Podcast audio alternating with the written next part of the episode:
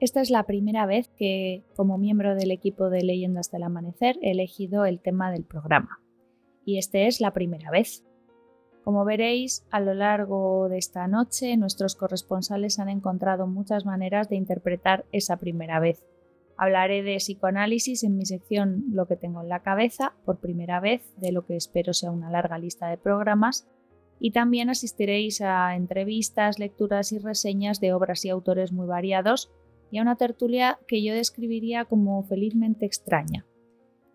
Todo rito de paso, todo lo histórico o épico ocurre por primera vez en el momento de ser narrado.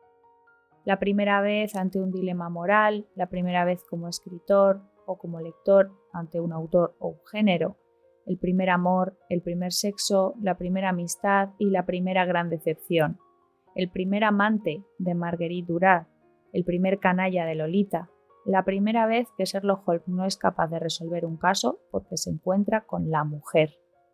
La primera aventura de un niño en un mundo distinto del que conoce, en la isla del tesoro, el mundo de Oz o el país de las maravillas, en el espacio al bando de tropas infantiles como en el juego de Ender, en los tribunales sureños de Matar a un ruiseñor o frente al señor de las moscas, Huckleberry Finn por primera vez cruzando el Mississippi. Camus habla de la primera vez ante el poder de quitar la vida a otro en el extranjero o de perdonarla en Calígula. La primera vez ante el mar, después de 400 golpes, o la primera vez ante tierra firme, como en la leyenda del pianista en el océano de Barico. La primera vez en América, en Asia, cruzando el Congo sobre una barca motor por los ríos de sangre del corazón de las tinieblas, la primera vez entre los hielos del Polo Norte del capitán que será primer público y juez de la historia de Frankenstein.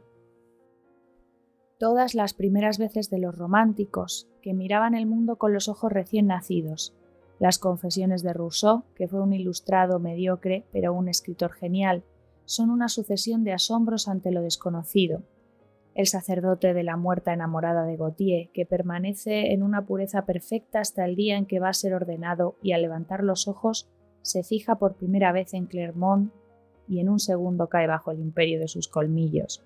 Evgeny Onegin, el primer deseo despechado de Tatiana, que acabará siendo su primer amor verdadero, demasiado tarde, en la decadencia de su vida, y cuando ella no puede corresponderle, igual que el primer amor de don Juan, que se corresponde con la primera tentación de doña Inés. Todos los jóvenes tentados por trasgos y mujeres de aire de Becker y la primera bajada a los infiernos de Espronceda en El estudiante de Salamanca, la primera invitación de Drácula, del rey de amarillo, de Tulu, de Sauron, del demonio, de la mujer fatal, Lady Macbeth de Mens, el cartero siempre llama dos veces, la Dalia negra. También ellas dieron su primer beso. Nunca es tarde para una primera vez. Tolstoy nos cuenta, como solo podía hacer él, cómo Iván Illich se descubre a sí mismo en el momento de morir y se da cuenta de que nunca supo quién era en realidad. Los enamorados de Isiguro, como el mayordomo inmortal de lo que queda del día, o los adolescentes de Nunca me abandones, encuentran al final el coraje que tanto habrían necesitado al principio. Y no olvidemos las novelas de Kafka, en las que todo ocurre por primera vez porque sus personajes habitan mundos en los que lo que ocurre no es una consecuencia de leyes previas, sino que estas leyes se fabrican al mismo tiempo que se teje la trama y no se distinguen de ella. El proceso de Joseph K. es el primer proceso y Gregor Samsa fue el primer hombre en transformarse en un insecto.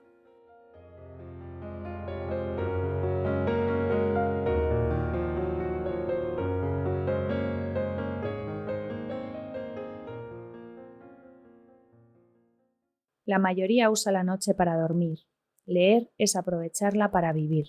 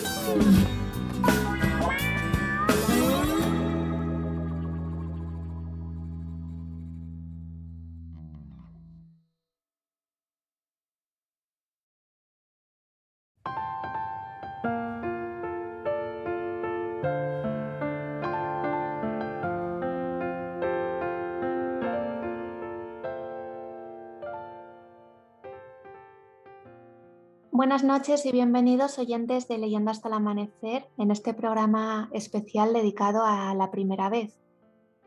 La primera vez que tenemos una autora como la que vamos a traer ahora, la primera vez que me encuentro un libro como el suyo y un montón de primeras veces de las que vamos a hablar a continuación. Bienvenida, Lisbeth Boschetti. Hola, Cristina, buenas noches. Bueno, no sé si lo he dicho bien. ¿Cómo se pronuncia, Lisbeth? Lisbeth Boschetti. Boschetti, vale, como italiano. Sí. bueno, Lisbeth, que eres en realidad santa semántica en las redes y en, en Internet en general.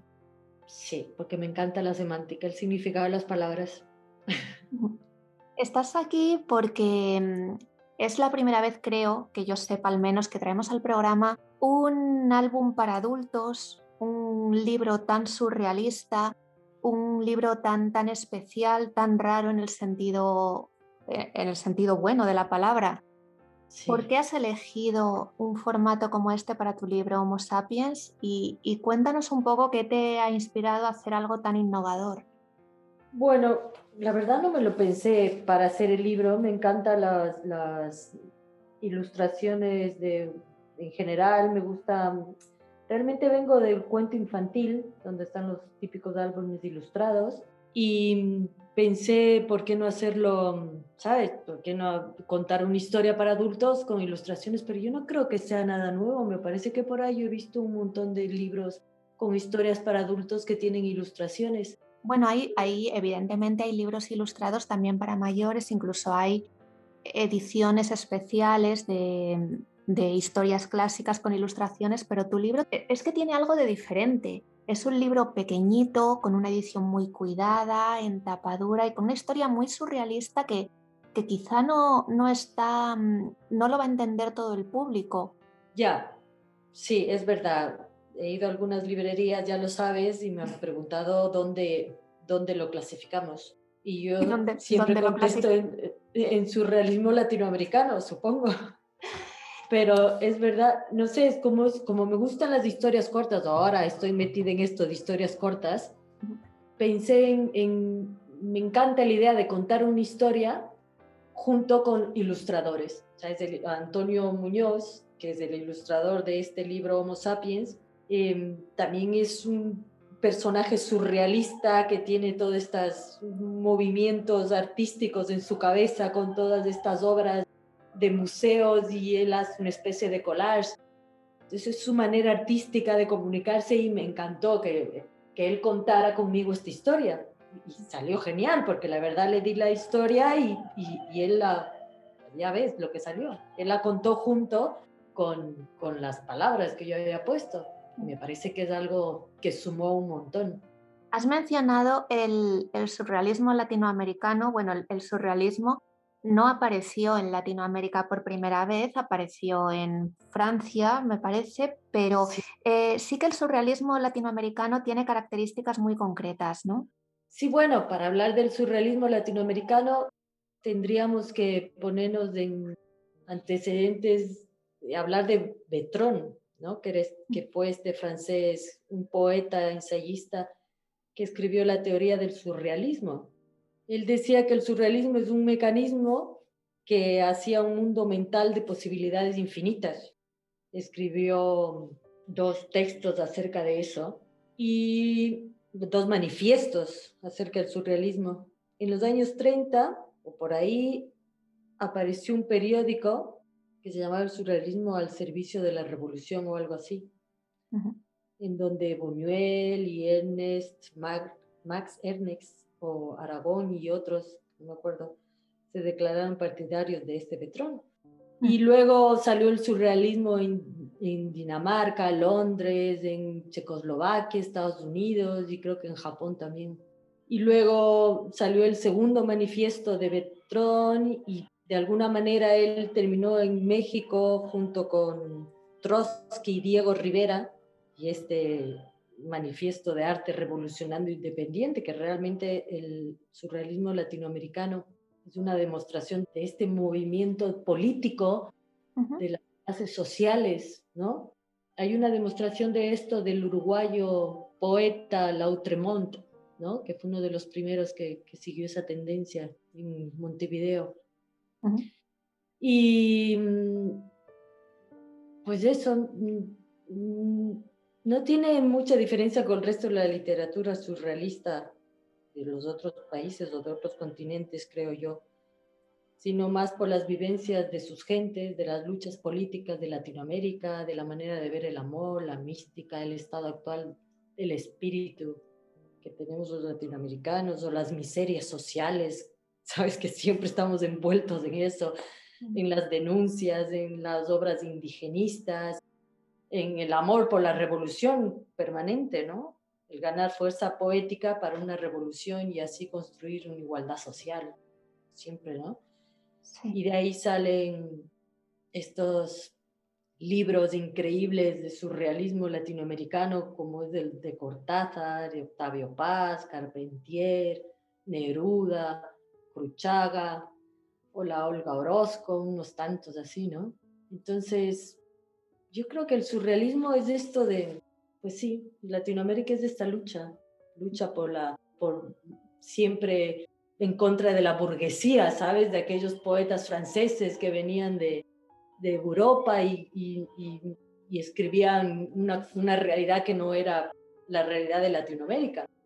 Puede ser que, puede ser, pregunto, eh, que de alguna manera las vanguardias en Europa eran, eh, eh, estaban más asociadas a las élites porque al final quien podía estudiar, quien podía dedicarse al arte, era una clase alta que en mm. cambio en Latinoamérica era, eh, lo usaban más las clases bajas como método revolucionario. Justamente eso. Claro, hiciste un resumen perfecto. Yo siempre me lío cuando empiezo a hablar de... Claro, son, son política, luchas sociales, y luego siempre los textos latinoamericanos salen, salen del trasfondo eso, ¿no? Esa lucha, esa manera de identificarnos, de esta mezcla que hemos tenido siempre de, de América con Latinoamérica y de la religión y las creencias. Y, bueno. Concretamente tú eres de Ecuador. Sí, yo nací en Ecuador, pero mm, mi papá es italiano, inmigrante italiano, mi mamá era eh, hija de inmigrantes franceses después de la Segunda Guerra Mundial, que emigraron un montón de, de, Europa a Latinoamérica. Mm. Pero no, yo, yo soy latinoamericana total, he mamado Latinoamérica. Y sin embargo, ahora vives en Madrid. Ahora vivo en Madrid, he vivido también en el África, he vivido en Estados Unidos, he vivido en Chile y ahora estoy aquí en Madrid. Me quedé, no sé, vine a una boda de una amiga española que se casó con un ecuatoriano desde el África, que vivía en, Nigeria, y, me quedé porque me encantó este, te va a parecer surrealista hablando de surrealismo lo que te voy a decir, pero siempre digo lo mismo y me quedan viendo con una cara de ¿qué, estás hablando? Pero me encantó Europa en español, ¿sabes? Europa en castellano, que era mucho más fácil de entender, como venimos de prácticamente de España, toda nuestra cultura, las mezclas que hemos tenido, la religión, el idioma en sí. Entonces se me hizo como muy familiar, muy... Bueno, dicen, España. dicen que España no se parece mucho al resto de Europa o que somos un poco el verso suelto de Europa. Claro, y nosotros del verso suelto de ustedes, del verso suelto.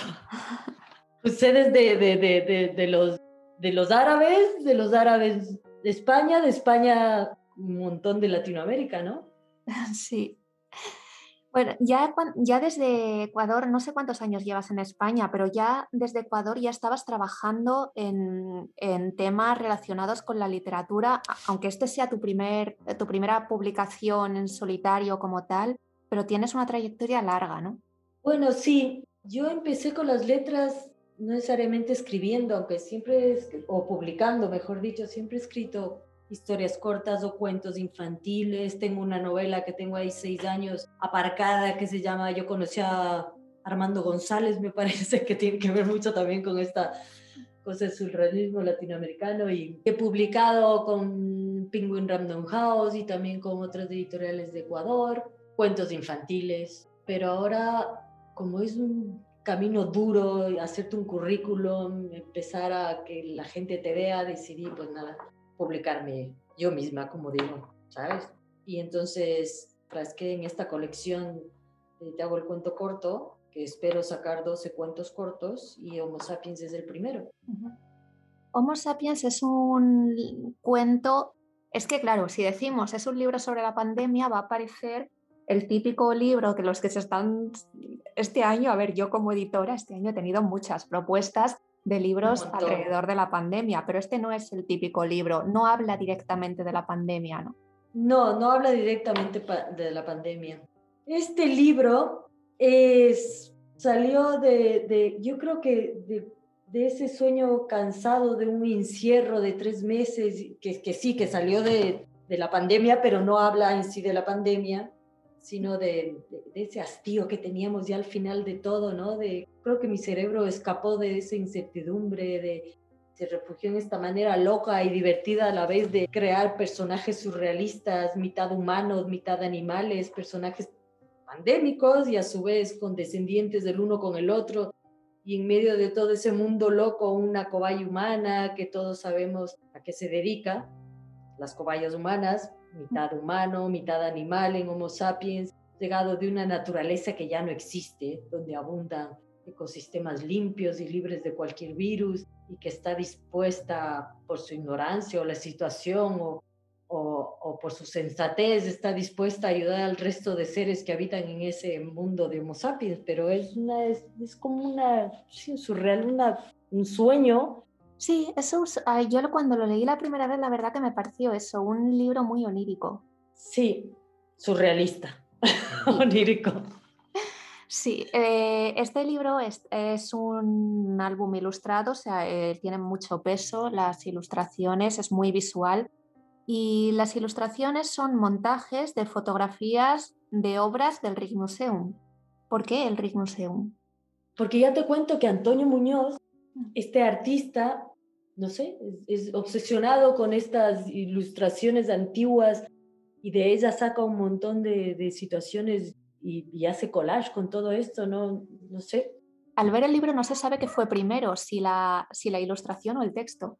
El texto, claro, pero él ya había creado, él ya, él, eso es su arte, ¿no? Él hace eso, hace desde postales para desear feliz cumpleaños, si tú quieres, ¿sabes?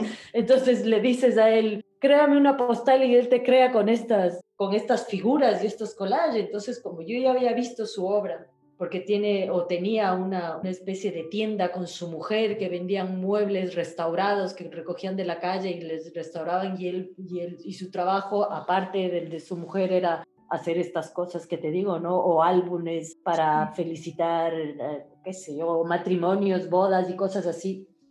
Y entonces eran loco, todo era muy loco en él y ha, hecho unos libros, una autobiografía también que está en la librería Pantarral, que, donde también tiene estos dibujos rarísimos y él en sí, su figura es muy loca, ¿sabes? Parece, un, parece uno como un Bolívar de antiguo de liberación latinoamericana, con unas, es rarísimo él, ¿no? Muy español, eso sí, pero muy revolucionario, antiguo, de, de mexicano, no sé. no sé cómo describirle a él, pues un personaje en sí. Entonces, claro, yo, yo siempre busco a personajes locos para que ilustren mis cuentos locos.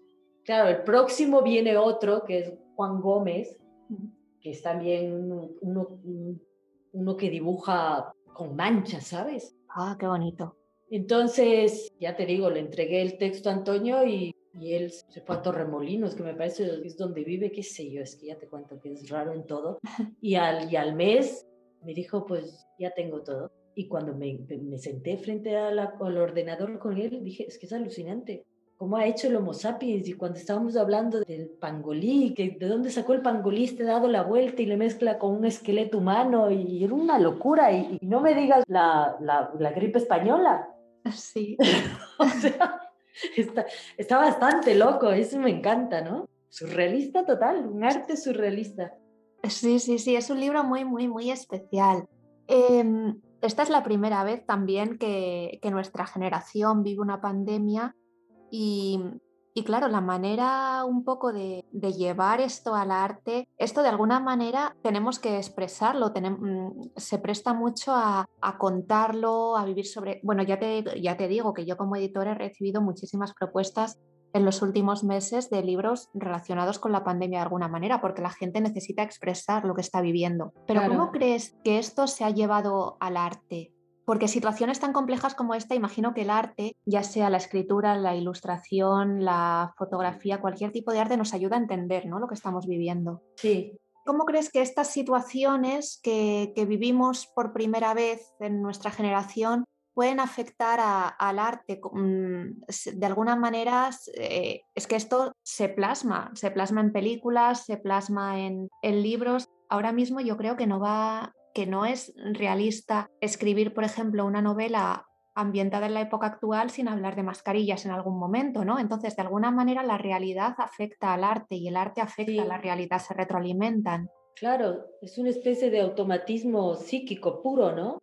Que es un, no sé, donde intentamos expresar verbalmente o escrito o pintando de cualquier otro modo el funcionamiento real de los pensamientos que ahora mismo estamos sumergidos todos, ¿no? estos pensamientos un poco psicóticos, agobiantes en que nos, ha visto, nos hemos visto envueltos con toda esta pandemia, ¿no? Yo creo que es un dictado del pensamiento sin intervención de la razón, ¿no? Claro, porque Homo, sapiens no, Homo sapiens no habla de, de, confinamiento, no sé, no, no habla directamente de eso, o sea, te cuenta una especie de, de mm, escenario surrealista con personajes eh, cobayas extrañísimos que interactúan entre ellos, o sea, está cualquiera que lo lea ve que está relacionado con la pandemia, pues por palabras puntuales tal, pero no habla directamente de lo que está pasando. No, claro, lo único que puede es cuando sale el el virus del murciélago, ¿no? Que es del SARS-CoV-2. Ahí es cuando más o menos te das cuenta, ah, vaya, estamos hablando de una pandemia, cuando preguntan por ahí, hay más amigos por ahí, creo que pregunta la humana aviar. No, hay algún Homo sapiens por ahí, porque como ya todo el mundo estamos con, mutados en virus, ¿no? Mitad humanos, mitad pangolín, mitad murciélagos, mitad de todo, o, o el humano porcino, ¿sabes? Que también hubo otro virus, o se creía que otro virus salió de los, de los cerdos, chanchos, como decimos en Latinoamérica. Y entonces, sí, más o menos se va dando cuenta, ¿no? Por la, porque los Homo sapiens están encerrados, dice la historia, en sus casas, y si les ves en las calles los puedes reconocer porque tienen mascarilla. Claro, son los únicos que no han mutado o no han evolucionado, digámosle así, se pueden contagiar, porque los otros ya están evolucionados en un ente virus de humano. ¿No? Entonces salen estos personajes surrealistas. Era más o menos eso. ¿Qué has querido denunciar con este libro?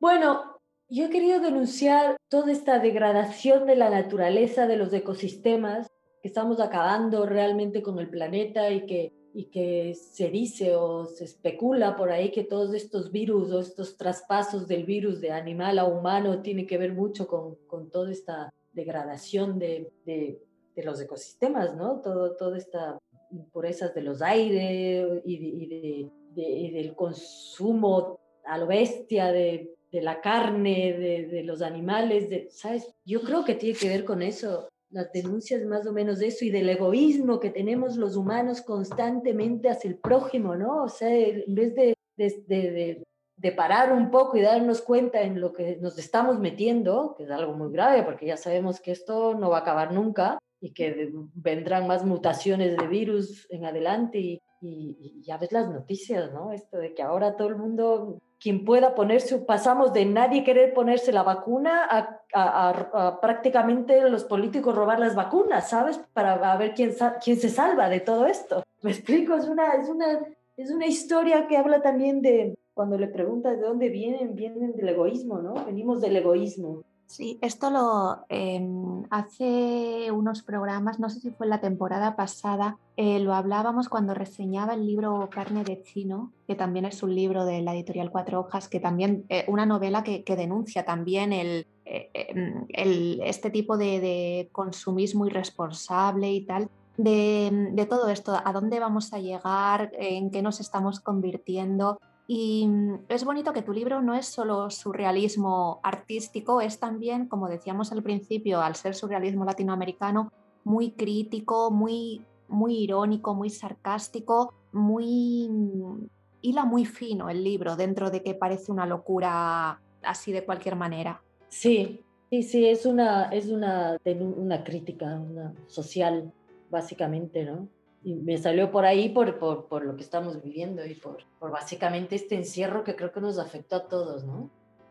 Y que Yo terminé con un psiquiatra, te, te, lo juro, porque es que estaba tan, claro, lejos de mi familia, criada en una casa con siete hermanos, con una familia súper junta, unida, y de repente me veo, claro, sola en España con esto de que, bueno, no puedo coger un avión e irme a, a ver qué pasa junto con la gente que quieres, ¿no? Y entonces terminé fatal. Te juro, terminé con el psiquiatra que me dijo, a ver, cálmate, que no eres la única que está pasando todo esto, a todo el mundo nos ha afectado y ahí más o menos me, me bajó un poco esta angustia y este bueno, yo es que soy de la opinión de que todos, yo es que soy de la opinión de que todos deberíamos pasar por un chequeo psicológico, psiquiátrico mm, de vez en cuando.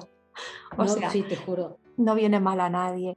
No, y después de lo que nos ha pasado es que, es que de verdad que nos, nos hemos vuelto surrealistas un poco, surrealistas todos. Sí. En la calle, cuando caminamos, nos encontramos con gente, no podemos abrazarles, no podemos ¿Sabes? Es una cosa, es un mundo surrealista. Sí, distópico, extraño. Mm. Extraño, tenemos que, buscar maneras de nuevas de, darnos cariño, ¿no? O amor, o, o pues que ni siquiera podemos expresarlo, tenemos tapada la cara con una mascarilla, entonces lo único que nos queda, qué sé yo, es a un metro de distancia tratar de, de comunicarnos con los movimientos o con la mirada. ¿Sabes lo que te digo? Es un poco loco todo. Esperemos que dure poco, no sé, yo soy optimista. Sí. Yo, yo creo que, que, no sé, dentro de poco, entre vacunas, buen tiempo y tal, se irá pasando igual que se pasó la gripe del siglo pasado. Yo, pero claro, a veces me dice todo el mundo que peco demasiado de optimismo. No, pero hay que ser optimista, Cristina. Porque si no, olvídate y apague y vámonos. o sea, locos, surrealistas y depresivos, no. Eso ya hay bastante en el mundo. Sí, no, no, no, vamos a salir adelante seguro, seguro, seguro cuando nos inmunicemos todo el planeta. Nos vamos a quedar con Homo sapiens, pero nos vamos a quedar con, también con alguna otra recomendación que nos hagas, porque viendo todo lo que nos estás contando y el planteamiento tan original y tan interesante que das a la literatura, cuéntanos qué, qué otro libro que hayas leído por tu cuenta te ha tenido leyendo hasta el amanecer. Yo recomiendo para, para entender un poco o bastante todo lo que tenga que ver con el surrealismo en todos los países, es leerte los manifiestos de Tron, los dos. Eh, claro, esa es la mejor manera. Es una lectura muy buena. Claro, de ir al origen, ¿no? De todo esto, de todo lo que estamos sí, hablando. El origen del surrealismo. Pues nos vamos a quedar con esa recomendación, leer los manifiestos de Tron, el origen del surrealismo y leer también las historias surrealistas de la colección. Te hago un cuento corto. Sí, quedémonos con Betrón, este francés, poeta, ensayista, teórico del surrealismo, con sus manifiestos y, y esperemos que el próximo libro, después de Homo Sapiens, también tenga bastante carga surrealista, que es lo que me gusta escribir, el surrealismo. Y lo que nos gusta leer y lo que nos descoloca y salir de la zona de confort siempre es bueno. Muchísimas gracias. Y lo que nos hace soñar. Exacto, lo que nos hace soñar. Muchísimas gracias, Lisbeth, por habernos concedido esta entrevista. Muchísimo éxito, Santa Semántica, y muchas gracias por haber estado aquí esta noche. A ti, Cris. Muchas gracias.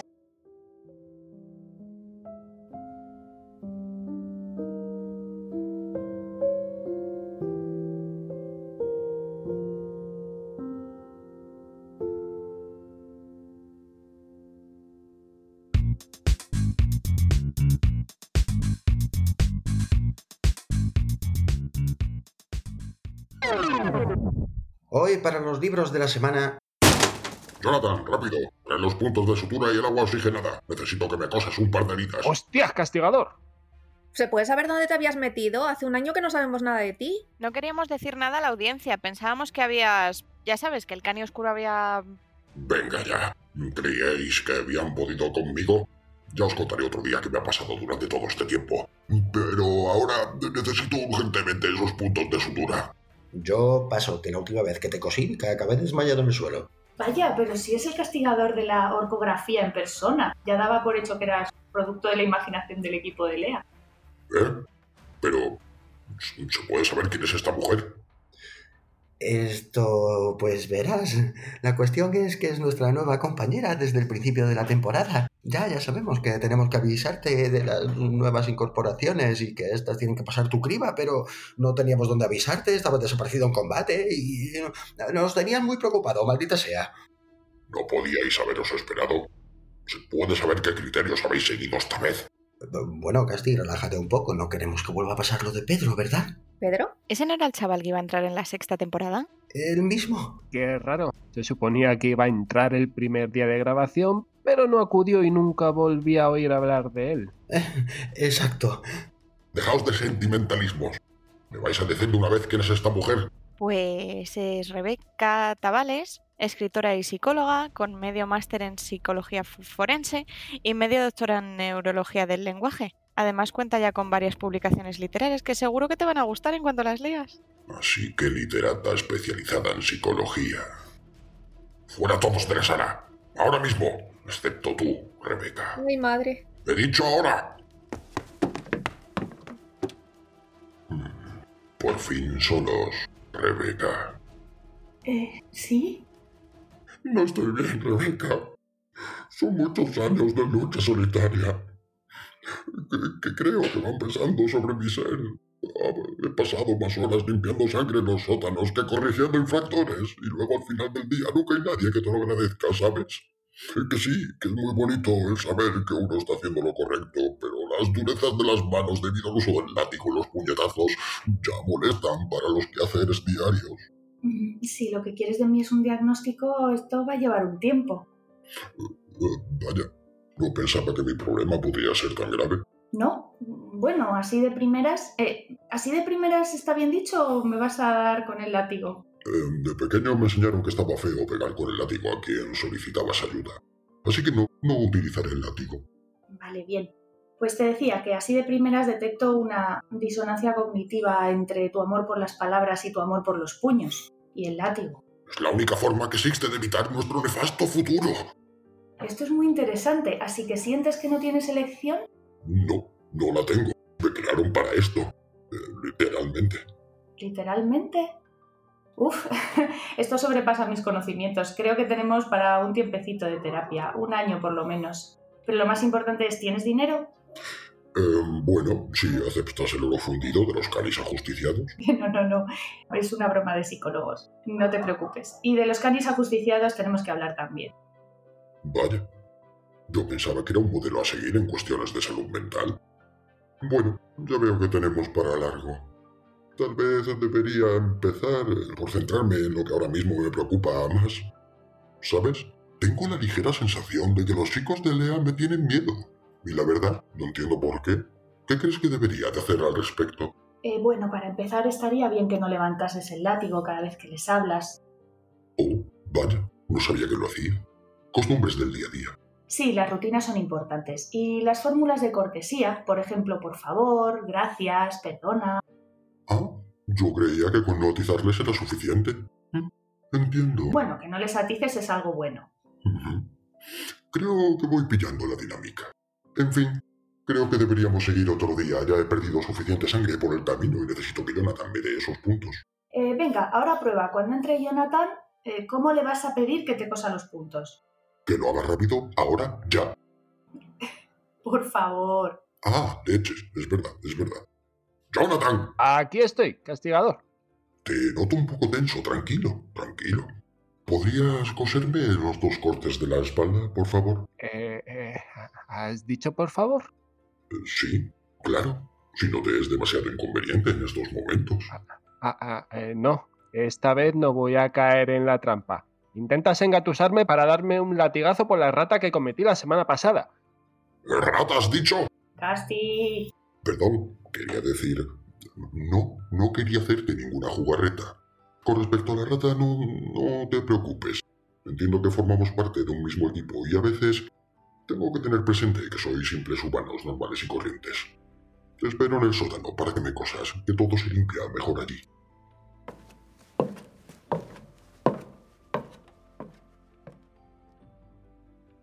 ¿Se puede saber qué ha pasado aquí adentro? Chicas, Dani, venid. ¿Qué ha pasado? ¿Estáis bien? No veo rojeces o sangre. Tiene buena pinta. El casting me ha pedido las cosas por favor y me ha dejado pasar una rata. Venga ya, te estás quedando con nosotros. Los latigazos lo tienes en la espalda, debajo de la Que sudadera. no, que no, que os lo digo en serio. Es verdad, ha sido así. El castigador me ha dicho que necesitaba ayuda y vamos a hablar un poco de sus problemas. Solo hay una cosa que me ha dejado un poco preocupada. ¿Así de primeras es una expresión correcta? A ver, sí, ¿no? No lo habrás dicho delante del casti. Eh, sí. A lo mejor me la está guardando para después de la terapia.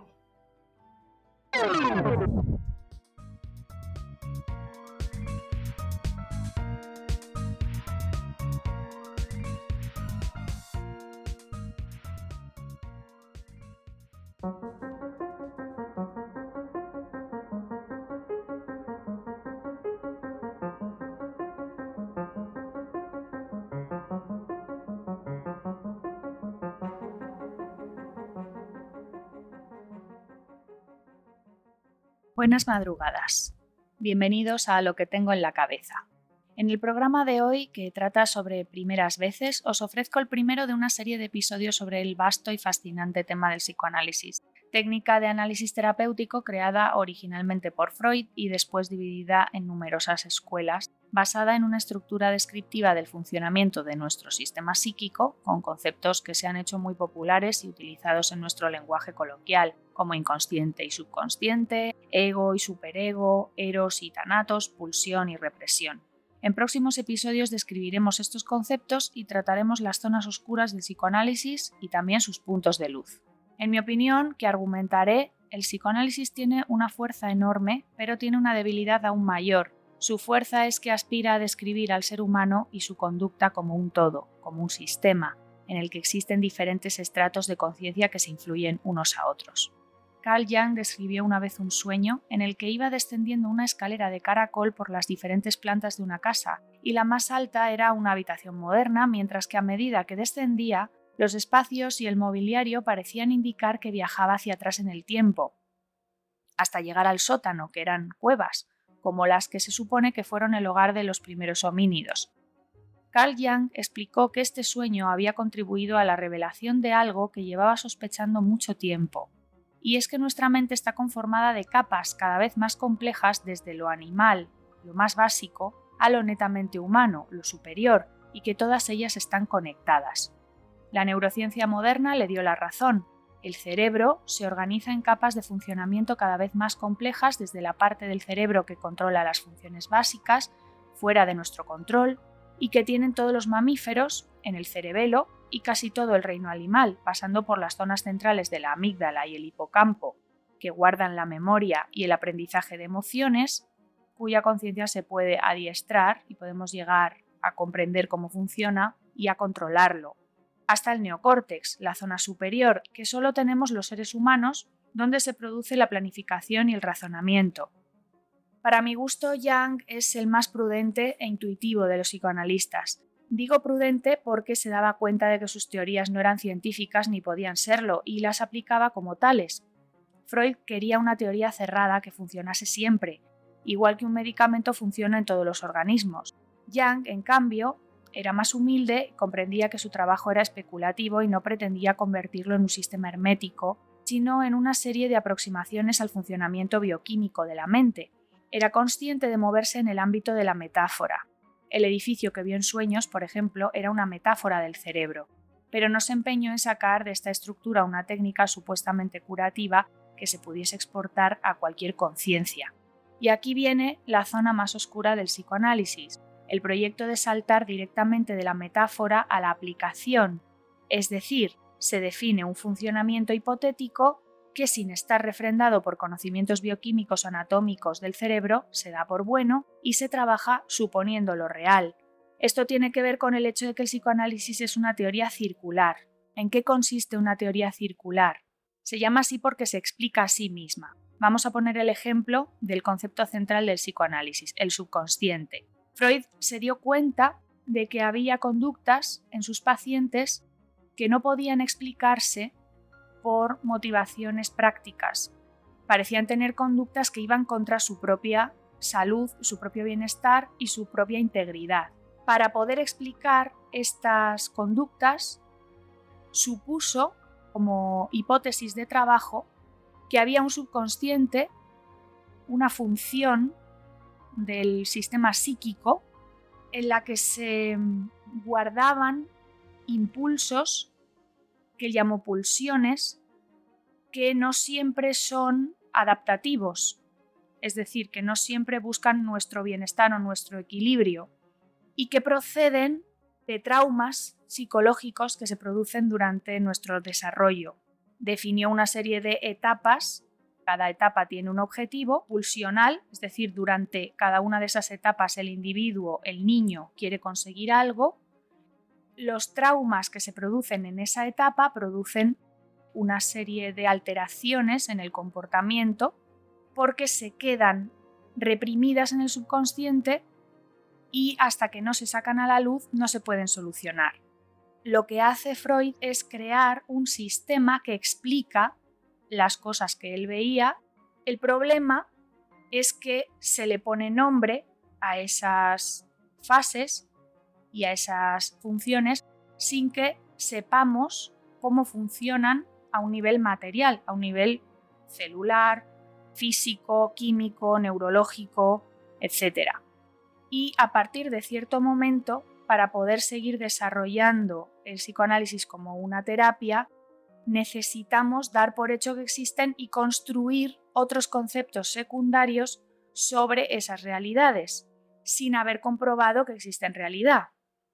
De manera que si no nos encontramos con un terapeuta que sea lo suficientemente empático, lo suficientemente intuitivo, como para aplicar con matices, sus conocimientos psicoanalíticos a cada persona de una forma individual, se cometen muchísimos errores y además la necesidad de que haya otra persona escuchándote e interpretando lo que dices crea una relación de autoridad del terapeuta sobre el paciente que puede ser muy problemática.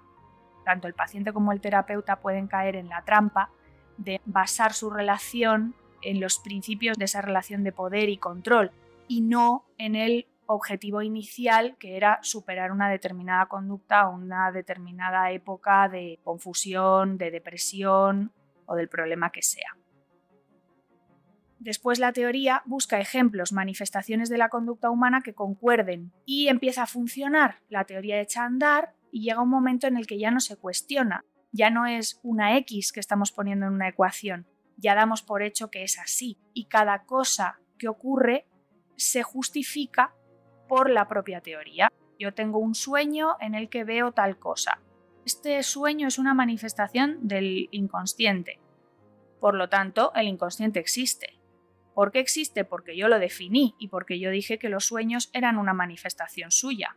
Se va configurando una teoría, todo la alimenta y nada la refuta, es irrefutable, no admite nada que esté fuera del sistema que define. Esto es lo que se llama una teoría circular, esto es la fuente de todos los problemas del psicoanálisis, que es muy interesante como aproximación humanista y teórica a la mente para explorar en la creatividad, en el mundo del arte, pero que no sirve para solucionar problemas concretos con los que los pacientes reales suelen ir a consulta psicológica. Muchas veces lo que consigue es hacerles dependientes de un terapeuta o de un sistema de trabajo, adquirir una serie de creencias sobre cómo funciona su mente que muchas veces no se ajustan a la realidad de su vida, sino a una realidad teórica que les imponen desde fuera y, en resumidas cuentas, no se está solucionando nada. No obstante, puede arrojar muchísima luz sobre el momento en que las personas empezaron a funcionar de una manera autodestructiva o errónea para hacerles conscientes de dónde viene el problema. En lo que se equivoca el psicoanálisis es en que solamente el hecho de sacar a la luz algo que había estado reprimido ya lo cure. El objetivo de una terapia no debe ser sacar a la luz cosas que están reprimidas, porque las personas somos muy sensibles a lo que esperan de nosotros y un paciente puede percibir que el terapeuta está esperando que él desentierre cosas y puede dejar de reprimir emociones que en realidad él quería guardarse para sí mismo. No es mejor una terapia porque el paciente se ponga completamente en manos del terapeuta. Sin embargo, el psicoanálisis, los principios del psicoanálisis obligan a que sea así. La represión es una herramienta de nuestra mente, protege nuestra memoria de eventos que en un momento determinado no podemos asumir o que necesitamos apartar para poder seguir viviendo y debemos aprender a utilizarla, no a anularla. Sobre un ejemplo concreto de abuso de poder de un terapeuta sobre su paciente, tenemos muchos ejemplos en la ficción y en la realidad, por supuesto, y en mi próximo programa os contaré una historia que va a ilustrar esta situación. Todo esto va a ir de psicoanálisis, poesía y mujeres. Espero que sigáis aquí y que nos veamos otra vez. Lo que a menudo es consecuencia de necesidades emocionales infantiles insatisfechas. Oh, bueno, yo tuve una infancia excelente. Háblame de ella. Sé que mi padre quería un chico. Y, y, yo quería ser buena en los deportes, pero es que odiaba ensuciarme. Y después entraste en la adolescencia.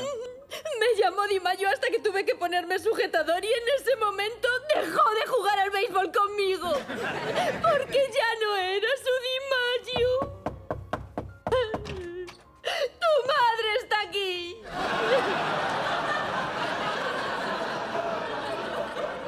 Si quieres tener relaciones con esa chica, averigua qué marca de colonia usaba su padre.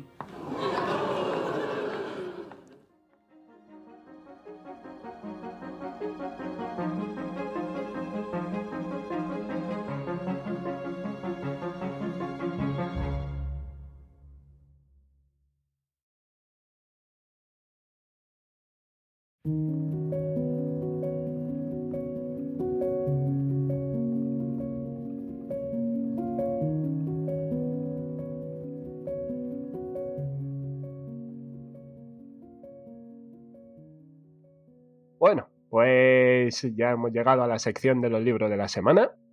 Y como venís escuchando, estamos hablando de primeras veces, tema que da mucho juego. Pero bueno, vamos a saludar por primera vez en esta noche a los de siempre, a los que conformamos este, esta, este pequeño con, eh, conciábulo, se dice, bueno, esto, reunión. conciábulo, o sea, venga, dale, Pues- Jonathan. que- Estamos Bueno. aquí leyendo un epígrafe del siglo XVII. Entre, entre las risas escucharéis a Marina, buenas noches.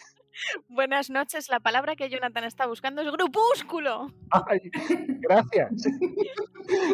Otro, otro sinónimo, Dani, por favor. Eh, no, Por no 20 lo sé. Por 20 No te voy a dar sinónimo. Sácatelo tú de la manga. Buenas noches a todos. Aquí estamos. Buenas noches, Chris. Buenas noches, de Aquelarre. Ay, ese es mejor. Y por último, pero no menos, ¿qué tal, Rebeca? Hola, buenas noches. Yo digo con clave. Toma Venga. ya. venga. ¿Eh? Ya hemos hecho una, ya hemos hecho un- una clase, una rápida clase de sinónimos. Y, y yo que soy Jonathan, y bueno, yo voy a empezar. eh, cuando se propuso lo de las primeras veces, a mí me, a ver, yo suelo entrar en shock muy rápidamente. Y, bueno, ¿qué, qué hago? ¿Qué hago? ¿Qué hago? Bueno, pues el primer libro de un aragonés que leí aquí en Aragón. Y me llevó a Sergio del Molino, un autor que me descubrió un compañero mío del departamento de lengua, ya jubilado, Esteban, y que fue una grata sorpresa, porque lo había oído de... ah, Sabía de la existencia de este señor, de Sergio del Molino, pero no había leído nada de él. Entonces, bueno, eh, por primera vez aquí en Aragón eh, leí a Sergio del Molino, como digo, y el título que os traigo hoy es Lo que a nadie importa. Bueno, en innumerables ocasiones eh, hemos leído la historia de la vida de un antepasado de, un escritor y casi siempre son lecturas que nos conmueven, que nos llevan a reflexionar, eh, debido a la recuperación de un tiempo perdido, en la mayoría de las ocasiones puede ser olvidado, y por el alto grado de identificación con lo leído que conseguimos alcanzar. Pero también podemos disfrutar con este libro, más que tratar de ya que más que tratar de crear el relato de un héroe o de un antihéroe, según lo, lo que entendamos que intenta trazar este libro, intenta que seamos cómplices en la reconstrucción de un personaje que difícilmente podría formar parte de la historia, siendo como fue un soldado temeroso e inseguro, un hombre formado de silencios y sin ambiciones, capaz de ser infiel a su esposa con un paisaje. Tras esta pequeña introducción os voy a leer dos fragmentitos del inicio de la obra, del libro, en el que contrapone el autor a sus dos abuelos, al abuelo francés y al abuelo español. Dice, éramos pobres pero teníamos Francia. Tras el divorcio de mis padres, Michel trajo a mi madre un amor sencillo y diurno y a mí me regaló Francia entera, unos abuelos franceses, otro idioma y otros veranos verdes y fluviales. Todo lo que a uno le regalan en la adolescencia le pertenece para siempre, y yo me hice francés a los 15 años, con la determinación inapelable de los 15 años. En aquellos veranos no fumaba Malboro, como hacía en España.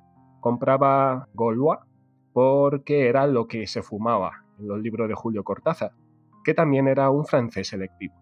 A veces compraba Gitans porque sonaba mejor. Me los fumaba en paseos solitarios a escondidas, con el pretexto de explorar la ciudad por mi cuenta, lejos de la familia. Me fumaba Francia en caladas ansiosas, encantado de parecer y de sonar extranjero. Me fumaba su silencio de provincias, eh, de las seis de la tarde, y sus contraventanas cerradas. Me fumaba todo el desembarco de Normandía, sus bandos golistas, las paredes de las Mer sus avenidas President Wilson, Gerald Leclerc y Leon Check. Me fumaba su Jan Casino, sus tiendas de BD y sus boulangeries. Y más adelante hace referencia, como digo, al abuelo sobre el que trata el libro. Y dice, cuando parecía que ya había dicho las pocas palabras que quiso decir, a sus 82 años, con los riñones secos, encamado durante meses y a la espera de una muerte impuntual y desganada, José Molina habló. Él, tan sobrio, alcanzó la gloria literaria en doce palabras justas.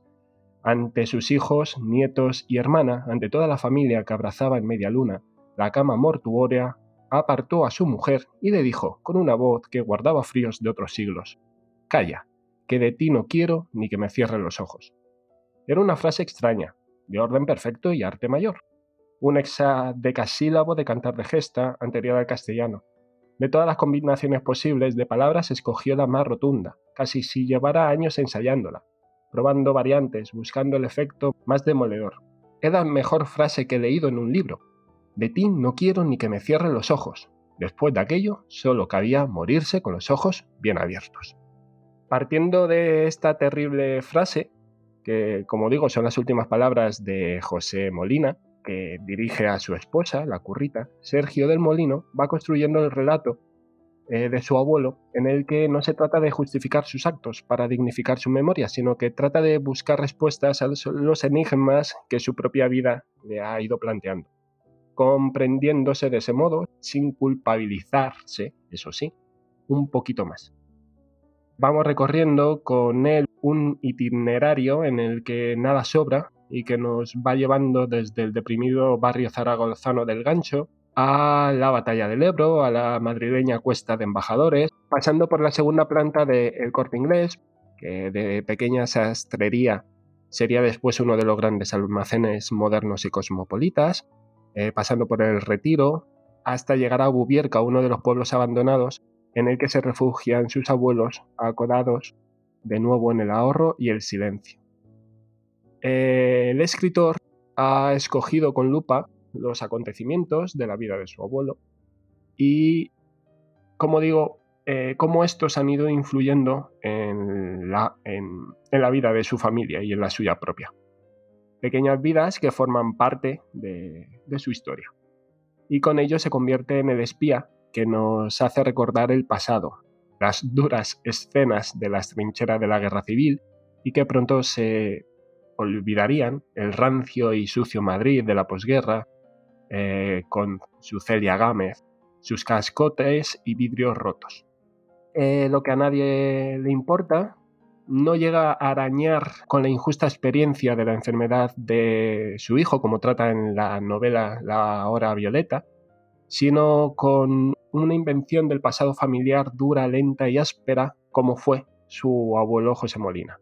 Un pasado familiar, quizá ficticio, que poco se parece al de su otro casi abuelo, el francés, como he leído al principio, de pasado elegante, eh, el que a todos nos gustaría recordar. En una parte del libro dice yo tengo que convertir el presente de indicativo de mis abuelos en pretérito perfecto simple, y en la operación estoy obligado a inventármelo todo, porque el presente indicativo no deja rastro.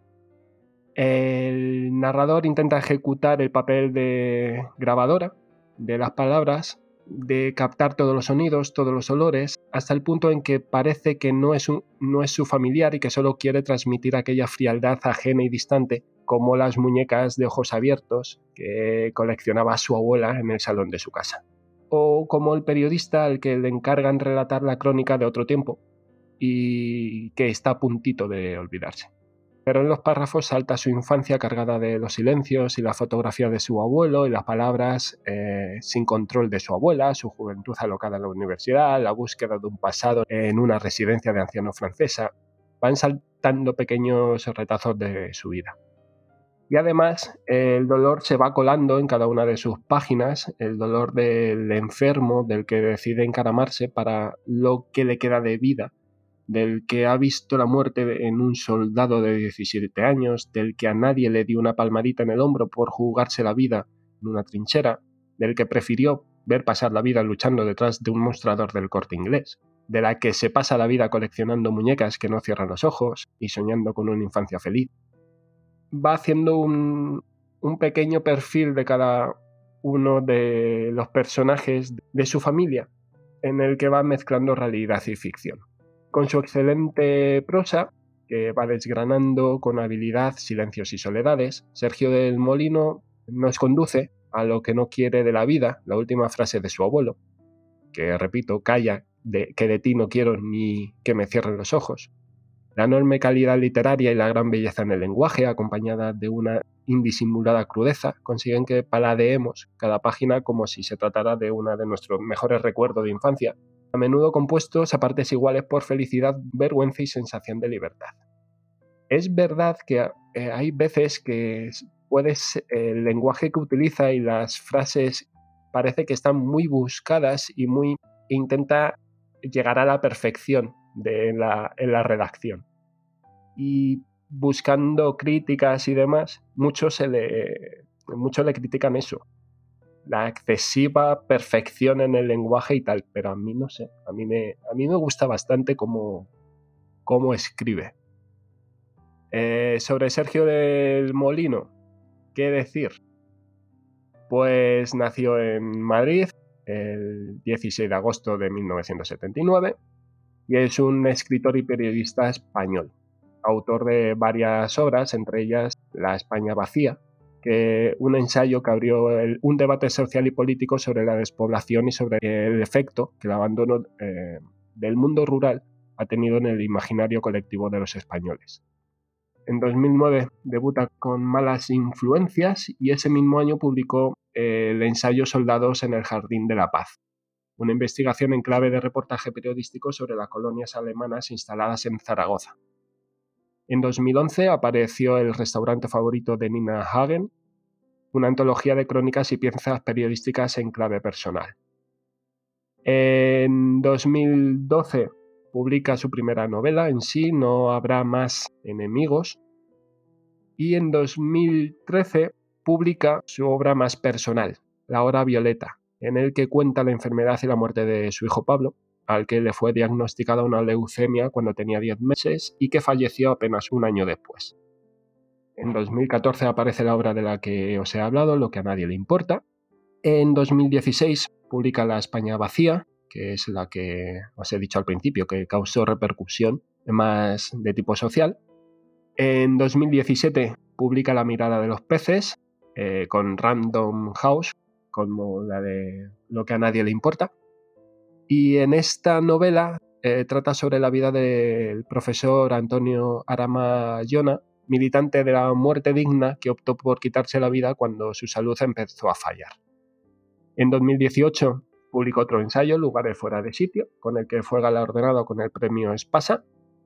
Y en 2020 publicó dos nuevas obras. Eh, la primera de ellas fue Calomarde, el hijo bastardo de las luces, una pequeña biografía de uno de los políticos claves de la España en la primera mitad del siglo XX, y en mayo llegó a la librería La piel, una novela en la que el autor utiliza su propia enfermedad, la psoriasis, como excusa para acercarnos a la vida de un puñado de personajes. Fue reportero en el diario Heraldo de Aragón y actualmente colabora como columnista en El País y también en Onda Cero, en el programa Más de Uno. Y nada, os recomiendo que os leáis Lo que a nadie le importa, de Sergio del Molino. Que por cierto es un titulazo. Lo que a nadie le importa. Sí. Toma ya. y como decían, Jonathan es columnista en el país y ha sacado hoy una columna sobre Corea del Norte, si os interesa. Toma ya. Tiene unas frases preciosas. Me Sí. encanta eso de, de ¿cómo decía? El presente de indicativo Sí, no es- deja rastro. Es por, es, tipo frases así, por la que os he... A ver, que- es que no me las sé de memoria. Eh, sí, yo tengo que convertir el presente de indicativo de mis abuelos en pretérito perfecto simple. Y en la operación estoy obligado a inventármelo todo. Es por este tipo que muchos se le echan encima por la perfección del lenguaje, por el rebuscarlo todo y tal, pero a ver, no sé. No, oye, joder, si tienes la habilidad y el conocimiento, bienvenido sea. ¿por qué Claro. no? Además, a mí me parece que eso además no es rebuscado, es decir algo con precisión. ¿no? Total.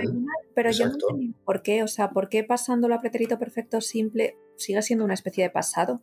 Sí, pero es a lo que eh, es a lo que se refería, como está haciendo, como está trayendo a la actualidad el, eh, la vivencia de sus abuelos y cómo ha influido en él, es ahí un juego de acaba diciendo porque el presente de indicativo no deja rastro.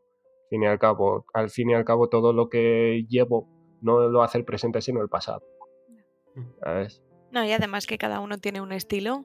Pues este hombre es más poético y hay otros autores Sí. de los que hemos hablado más veces que tienen un estilo más periodístico, quizá más, más directo.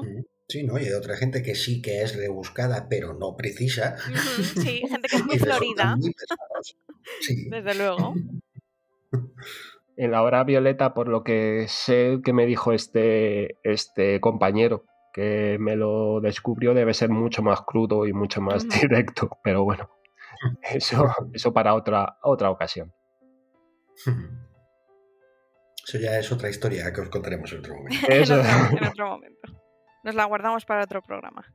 Pues cuando Rebeca propuso esto, de las primeras veces, yo creo que mi mente se dirigió así en primer lugar, lugar, no lugar, Marina, lugar, a, a la primera vez sexual, claro, pero me pareció un tema que estaba ya como muy trillado, ¿no? Que se habla ya muchas veces y, y- y no casaba con lo que yo quería decir. Así que me estrujé el cerebro y acabé mirando la lista de libros que he leído este año. Yo soy un poco friki, lo llevo en un Excel. ¿Por qué no usas Goodreads? Porque no quiero, ¿vale? Y el primer libro que me terminé en 2021 eh, es perfecto para este programa, así que aquí lo traigo. Se trata de The Liar, La Mentirosa, que parece que será traducido al, al español y publicado por la editorial Narbona en algún momento de 2021, eh, de la escritora israelí Ayelet Gundar Goshen. Eh, yo lo he leído en inglés, me lo regalaron mis amigas para mi último cumpleaños y aparte de ser una edición en tapa dura muy cuidada y muy bonita, la que yo tengo es de Little Brown and Company, es una historia fascinante. Se publicó en hebreo en 2018. Esta es una historia sobre la primera mentira. Nofar es una alumna modelo, saca muy buenas notas, es organizada, tiene un trabajo de verano y no da un ruido. ¿Nos ha pasado alguna vez el estar en clase y que hay personas que son prácticamente invisibles? Pues Nofar es una de esas personas, que se mimetizan y que no destacan. Su nombre significa Nenúfar en hebreo y es tan delicada como os podéis imaginar. Nofar tiene problemas con su autoestima, no ha besado nunca a nadie, que esto en la adolescencia es como un, hito y, la que había sido su amiga durante toda la vida, pues ahora tiene unos amigos más populares y ella se ha quedado más, más relegada. En estos meses de verano está trabajando en una heladería del centro de Tel Aviv y se pasa toda la jornada pues sonriendo, tanto que al terminar le duele toda la cara.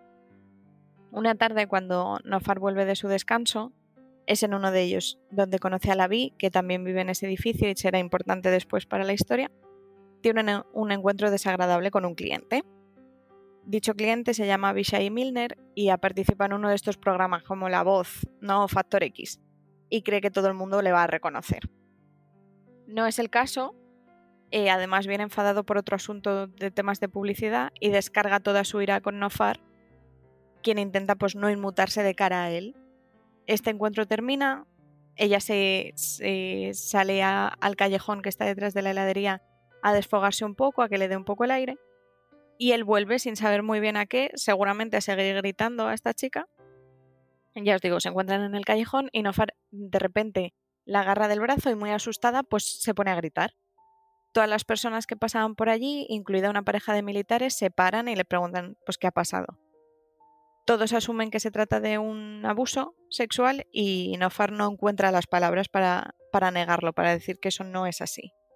Aquí empieza el desarrollo del argumento y de las consecuencias que tiene esta, esta mentira, en el que también encontraremos historias de ansiedad, de violencia sexual, de depresión, de culpa, de ira, eh, sin olvidar tampoco la importancia del servicio militar, que en Israel es obligatorio, tanto hombres como mujeres, y tiene una duración de dos años. Lo que nos cuentan también en la novela es que normalmente este servicio se completa cuando se acaba el instituto. Entonces, pues e, ellos están en ese, en ese momento que justo van a terminar, van a estar en el último año y pues que es un tema importante. También todos los personajes que aparecen tienen dos caras, la que muestran al mundo y la cara real. Es una novela mm, muy muy desgarradora, la verdad, parece más o menos liviana, pero esconde un huracán dentro.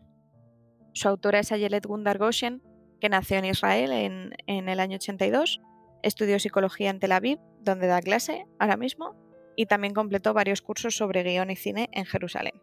Ha escrito un gran número de guiones, tanto para películas como para televisión, y también trabajó de redactora de noticias en el periódico más leído de Israel, que es Yedioth Aharonot. Perdonad mi hebreo, que está oxidado. Esta es la tercera novela que se publicará en castellano. La primera fue su ópera prima, que es de 2012 y se llama Una noche Markovich, con la que ganó el premio Sapir una especie de, premio Planeta, y la segunda, Despertar Leones, en 2014, y ambos libros están también traducidos a otra decena de idiomas. El título es The Liar, La Mentirosa, y su autora Ayelet Gundar Goshen. Como dirían en hebreo, Toda Gava, que es muchas gracias. Tienes el hebreo un poco oxidado. Lo tengo oxidado. Es París el que, el que estudia hebreo. Joder. Somos una familia intelectual. Sí, sí, Díselo tú, cariño. Bueno, diles buenos días a esto. Mogertov. A Mogertov. Ostras, interesante, ¿eh? Sí. Sobre todo que cómo se la va a nofar de las manos. Cómo sin querer... Realmente es una mentira por accidente, porque ella está totalmente en shock con lo que le está pasando, no es capaz de... Sí, canalizar todo... Claro, eso es de canalizar todos esos sentimientos y las otras personas asumen lo peor y ella luego se siente muy culpable por todo lo que está pasando, pero por primera vez en su historia ella es, es el centro de atención. Mm. Y claro, ella siente como que si, si cuenta la verdad va a volver a pasar al fondo. Mm, mm. Eh, pues yo os traigo una novela histórica. Y bueno, la he elegido porque, como sugirió Rebeca cuando hablamos del tema, en una novela histórica siempre va a haber alguna primera vez de algo. y sí, sí, sí, sí. En el caso que os traigo hoy, eh, sus protagonistas viven muchas primeras veces, pero quizá la más destacada es la del voto femenino. Ahora os cuento. El libro se llama Entre vinos hablaos, de la autora Olga Luján, de la editorial Cuatro Hojas, y no es por presumir del libro, pero es un novelón. Uno de esos Que no es que lo diga yo. ¿Cuántos años le habrá llevado a escribir este libro para que no se le pase ni un detalle, para montar toda la trama, para hilarla con hechos históricos, para comprobar cada detalle? Un novelón. Bien. bueno, la línea argumental del libro es una venganza. ¿No? Un niño de 8 años, Juan, ve cómo matan a su padre delante de sus narices y a partir de ahí, durante 20 años, el chico planea una venganza que tendrá lugar en el último capítulo. No estoy haciendo spoiler porque esto se sabe desde el principio. ¿eh? O sea, tanto el primer capítulo como el último están narrados en presente y el resto del libro es un flashback. En ese flashback se cuenta la vida de Juan durante esos años, pero también la vida de su familia, la de otras familias del pueblo, porque, porque Juan permanece bajo la discreta protección de una familia de terratenientes de clase alta, pues por una promesa heredada. Eh, se cuenta también del entorno social, cómo era el entorno social, cultural, los avatares políticos y socioeconómicos de la época. O sea que es muy completa. La historia comienza en 1919 y termina en 1940, con lo cual se vive toda la República, la Guerra Civil, la posguerra, pero de primerísima mano, porque algunos de los personajes secundarios que aparecen en el libro son tan importantes como Benito Pérez Galdós, Carmen de Burgo, Eduardo Dato, Azaña Incluso se nombra de refilón a Clara Campoamor y, y tiene un personaje principal que es un claro guiño a ella. Y todo es real. No solo los datos históricos, que hemos estado durante todo el proceso de edición intentando pillar el fallo y no ha habido manera, está perfecto, sino también la historia de los protagonistas, porque es una historia real, novelada, por supuesto, pero la historia real de la familia, de los antepasados de la autora. Esta historia se desarrolla principalmente en un pueblecito muy pequeño de la provincia de Toledo que se llama Calera y Chozas, que a día de hoy tiene menos de 5.000 habitantes, pero que es un punto muy estratégico desde el cual contar cómo avanzaban las tropas de Franco con el tajo que hacía aproximadamente de frontera entre la España republicana y la nacional y, y con toda la marabunta que se formó en esa zona. Y aprovecho aquí para hacer un inciso antes de ir con la reseña, porque con esta novela ahora que os estoy hablando de, ese pueblecito, de Toledo y tal, me ha pasado algo que no me había encontrado nunca antes en todos estos años editando libros. Yo he tenido una primera vez también. Os cuento. en, en, este pasado mes de enero he tenido entre manos dos novelas históricas. Esta que se llama Entre vinos hablaos y otra que se llama Jaras y tulipanes de Isidoro Dávila. Bueno, curiosamente las dos estaban ambientadas en la misma época y más o menos en el mismo sitio, porque el pueblo de Isidoro es Carrascalejo de la Jara en Cáceres, que está a unos 30 kilómetros de Calera y Chozas. Bien. ¡Ostras! Bueno, pues no es la primera vez que me encontraba coincidencias entre libros, de autores que no se conocen ni de nada y tal, pero es que en estos dos libros aparece el mismo personaje. Venga. El notario de en 1940. ¡Ostras! En los libros, un personaje que va a ver al notario de Oropesa. Muy guay. Bueno, me ha parecido alucinante la coincidencia, es la primera vez. Sigo con la reseña. Bien, entre vinos hablaos, decía. Bueno, pues se llama así porque algunas de las escenas más importantes de la trama transcurren acompañadas de un buen vino. Y la expresión vino hablado se refiere a, los vinos en compañía, con conversación entre amigos que es una expresión real que usaba uno de los personajes reales del libro. Y porque este libro también va de eso, de la amistad. A veces las novelas históricas parecen demasiado grandilocuentes, se centran solo, pecan de centrarse solo en hechos históricos, en los más importantes, en exaltar a los personajes. Pero esta novela no, es también muy humana. Los personajes están muy bien trazados, las relaciones que se crean entre ellos le llegan al lector. Son extraordinarias en algunos casos, pero muy comprensibles. Se empatiza con los personajes. O sea que en general me parece súper recomendable, una novela que lo tiene todo. Y hablando de primeras veces, esta es la primera novela de su autora, de Olga Luján, que, que os sonará el nombre a lo mejor porque hace dos temporadas la entrevistamos en una ocasión en un programa especial por ser una autora ciega. Podéis buscar la entrevista en el programa que salió publicado el 14 de febrero de 2019, hace ahora justo dos años. Otra casualidad. Mira. Bueno, pues en aquella ocasión entrevisté a Olga porque era un miembro muy activo del grupo de escritura de Facebook que tengo yo y tal, y había participado con, con relatos en varias antologías. Y en aquella entrevista, que recomiendo que la rescatéis, nos contaba cómo es escribir y leer siendo ciega. Nos hablaba de métodos alternativos de lectoescritura, del servicio bibliográfico de la ONCE, de los audiolibros, etc. Y bueno, además es alucinante porque es que cuando estábamos revisando esta novela no se le escapaba ni un error. Claro, como ella tiene un lector automático, le saltan al oído todos los errores de acentuación, todo. Así que nada, este libro sale ahora el 1 de marzo.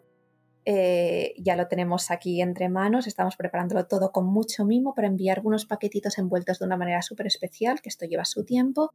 Así que esta es mi recomendación, Entre vinos hablaos de Olga Luján. Toma ya.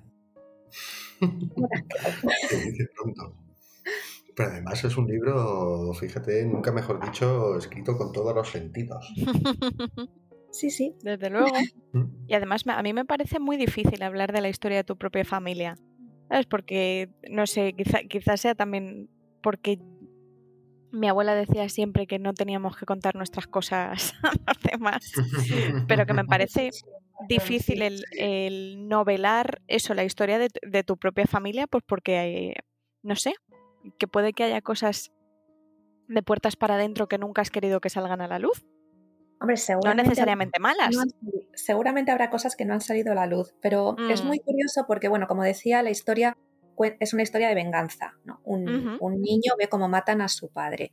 Bueno, estas familias son reales, existen. Y curiosamente, pues, los descendientes de la familia de, pues digamos, el malo, eh, han colaborado con la autora. Qué bueno que muy guay. Ostras, no, es que es un trabajazo bestial. Es que es eso, está... sino encima entrelazarlo con la historia en sí. Está el detalle. Con los hechos reales y contar, madre mía, hay un trabajazo gigantesco. Mola, mola, mola. Sí, esto de que sirva para unir dos, eh, al protagonista y al antagonista, ¿no? Qué bueno. Bueno, eh, mi libro de esta semana también tiene mucho contenido autobiográfico es un clásico, es eh, La decisión de Sophie, de William Styron, que me acompañó durante los últimos meses del 2020 y que ha sido uno de esos grandes descubrimientos que un lector nunca olvida. Me parece que es una de esas historias que se quedan eh, un poco tapadas por la película, por la, bueno, se hace una película y luego cuando se cita ese título es lo que nos viene a la cabeza, ¿no? Y no, y no nos apetece, nos da pereza buscar el libro. Comienzo con un fragmento que habla de, una de las muchas primeras veces que el autor narra en la historia. Dice, por primera vez en mi vida, que a lo largo de los años había sido a veces neciamente gregaria, descubrí el dolor de la soledad no deseada. Como un criminal súbitamente reducido a solitario confinamiento, me encontré alimentándome de la grasa aún no quemada de unos recursos somáticos interiores cuya existencia apenas conocía cierto atardecer de mayo, en el University Residence Club, mientras contemplaba la mayor cucaracha que hubiese visto ramonear alguna vez mi ejemplar de la poesía y la prosa completas de John Donne, vi de pronto el rostro de la soledad y me percaté de que sin lugar a dudas era un rostro desagradable y despiadado.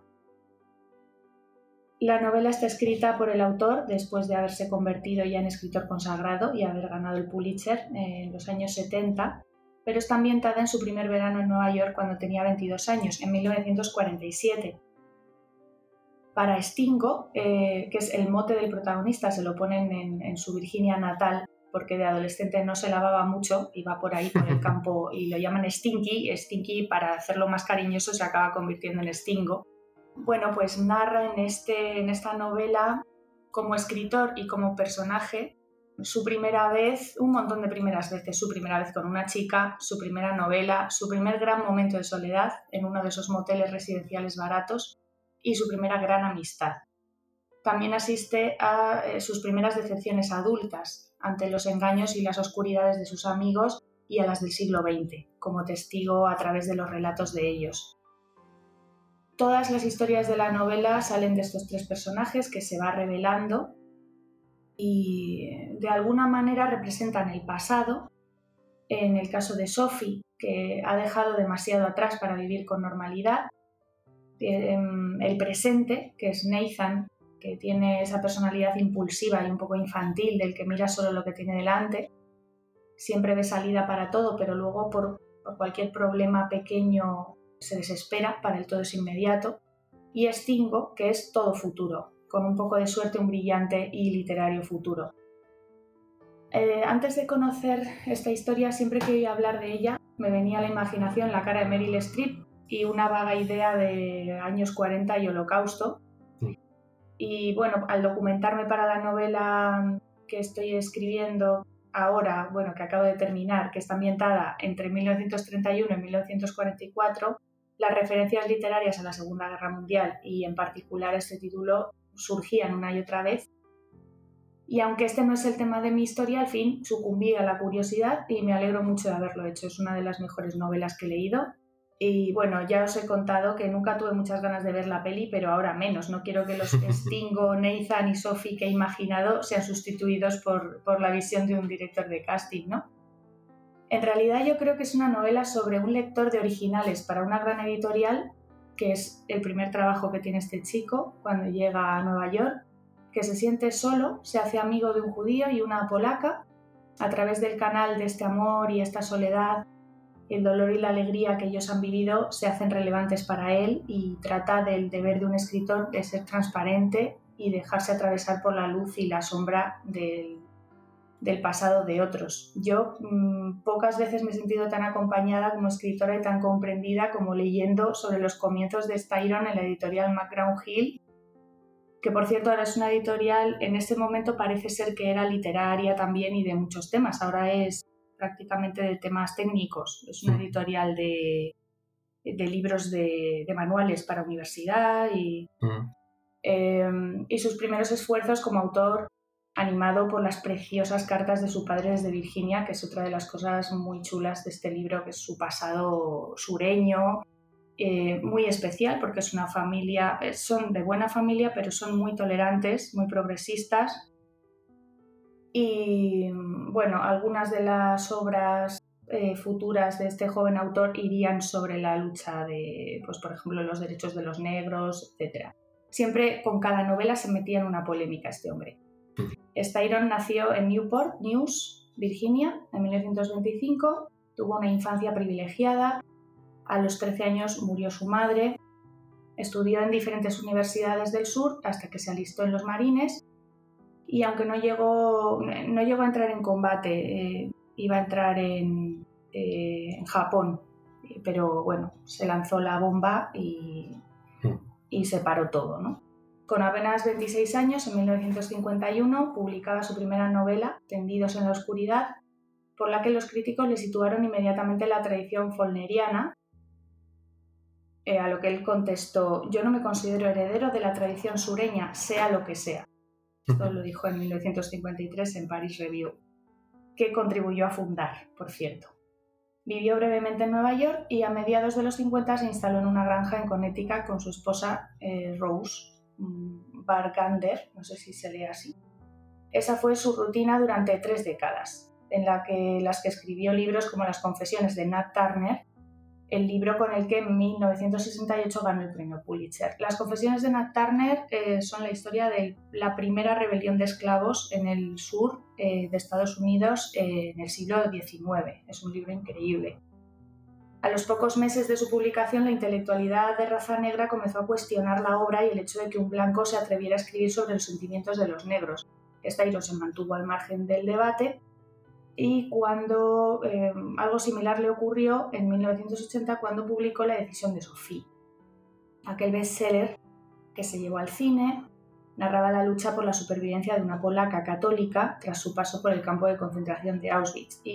Respecto a este libro surgieron dos polémicas. Una Primero, mm, en aquella época había una especie de pacto de silencio respecto a Auschwitz, de la intelectualidad, no, en el sentido negacionista, sino que, bueno, pues muchos decían que estaban más allá de la comprensión humana, que eran temas que no se podían hablar, que solo se podía responder con el silencio, no se podía escribir sobre eso porque era demasiado horrible. Y luego, por parte de, la intelectualidad judía, eh, el hecho de que él hubiese elegido una, polaca católica para representar el horror de un campo de concentración, eh, bueno, pues se lo tomaron mal. Y él lo que hizo fue, aquí sí que entró en, en polémica y dijo que para él lo que había ocurrido en los campos de concentración era simplemente inhumano y contrario a la vida mm, de todas las personas, que era algo que, era, que atañía a todas las personas y no solamente a los judíos, y que sí se podía escribir sobre el tema en forma de novela, porque los nazis no eran extraterrestres o demonios, sino seres humanos comunes, pero atroces. Esto me recuerda a las palabras de Ana Smatova en, la Rusia soviética cuando le decían, cuando estaba en las puertas del Kremlin esperando unas colas larguísimas para ver a su hijo que estaba encerrado como preso político y le preguntaban, ¿usted podría, usted de verdad cree que como poeta podría describir esto? Y ella decía, sí, puedo. Ese sí puedo siempre me ha encantado. Claro que se puede. Y mm, al cumplir los 60 años, en 1985, Styron dejó de beber. Esto, como le suele pasar a muchos alcohólicos, eh, a esas alturas ya de su alcoholismo le resultó atroz. Le produjo diversos episodios depresivos que le llevaron a ser internado durante algunos meses en un psiquiátrico. De aquella experiencia surgió esa visible oscuridad. Y bueno, sobre la depresión y sus consecuencias, y no obstante, Styron nunca acabó de recuperarse completamente de aquel episodio la sombra de la depresión le persiguió hasta su muerte. Y esta ha sido mi lectura de La decisión de Sophie de William Styron. Impresionante y además eh, me hace gracia también si estas críticas a no, si tú no eres del colectivo al que se maltrató, no puedes hablar, solo podemos hablar lo del colectivo. Cuando precisamente había gente del colectivo que no lo sufrió. Como decir que si nos ponemos en esos trenes esa tesitura, Mm, tú, si no has estado en, Outbeach, por mucho que sea jodido, no puedes hablar tampoco de ello, ¿no? Pues claro que se debe de hablar y el porqué de una injusticia por cualquier persona, por supuesto que sí. Y por lo que describes de esto, me gusta porque es un, no es una novela que estemos leyendo una historia que pasa en general, etcétera y tal, sino es un viaje, un viaje tal vez a un mundo más interior. Sí, es la. Bueno, también es sobre la memoria, sobre lo difícil que es recuperar partes de tu vida que te avergüenzan o que son demasiado horribles. Sí, y, luego está muy bien contado una especie de ceguera que había en ese momento en Estados Unidos, como mm, para ellos eh, esa forma eh, en la que ellos estaban encerrados en su propia historia y, no, y es que esto ni se lo podían imaginar. Mm. y todavía y ya habían pasado dos años después del fin de la guerra, pero para ellos en ese momento la Segunda Guerra Mundial era la guerra con Japón. Sí. Sí. Mm. Además que no, no hay más ciego que el que no quiere ver. Y mm. que nos, es mucho más sencillo obviar e ignorar el problema como si no estuviese ahí que intentar participar activamente. Sí, que abarcarlo, entrar profundamente en él precisamente para evitar que pase en un futuro. Eso es. Y si no se habla de ello, mal vamos. Y trabajazo de Meryl Streep en esta peli. Mm. Es decir. La mujer ya sabemos, todo lo hace bien.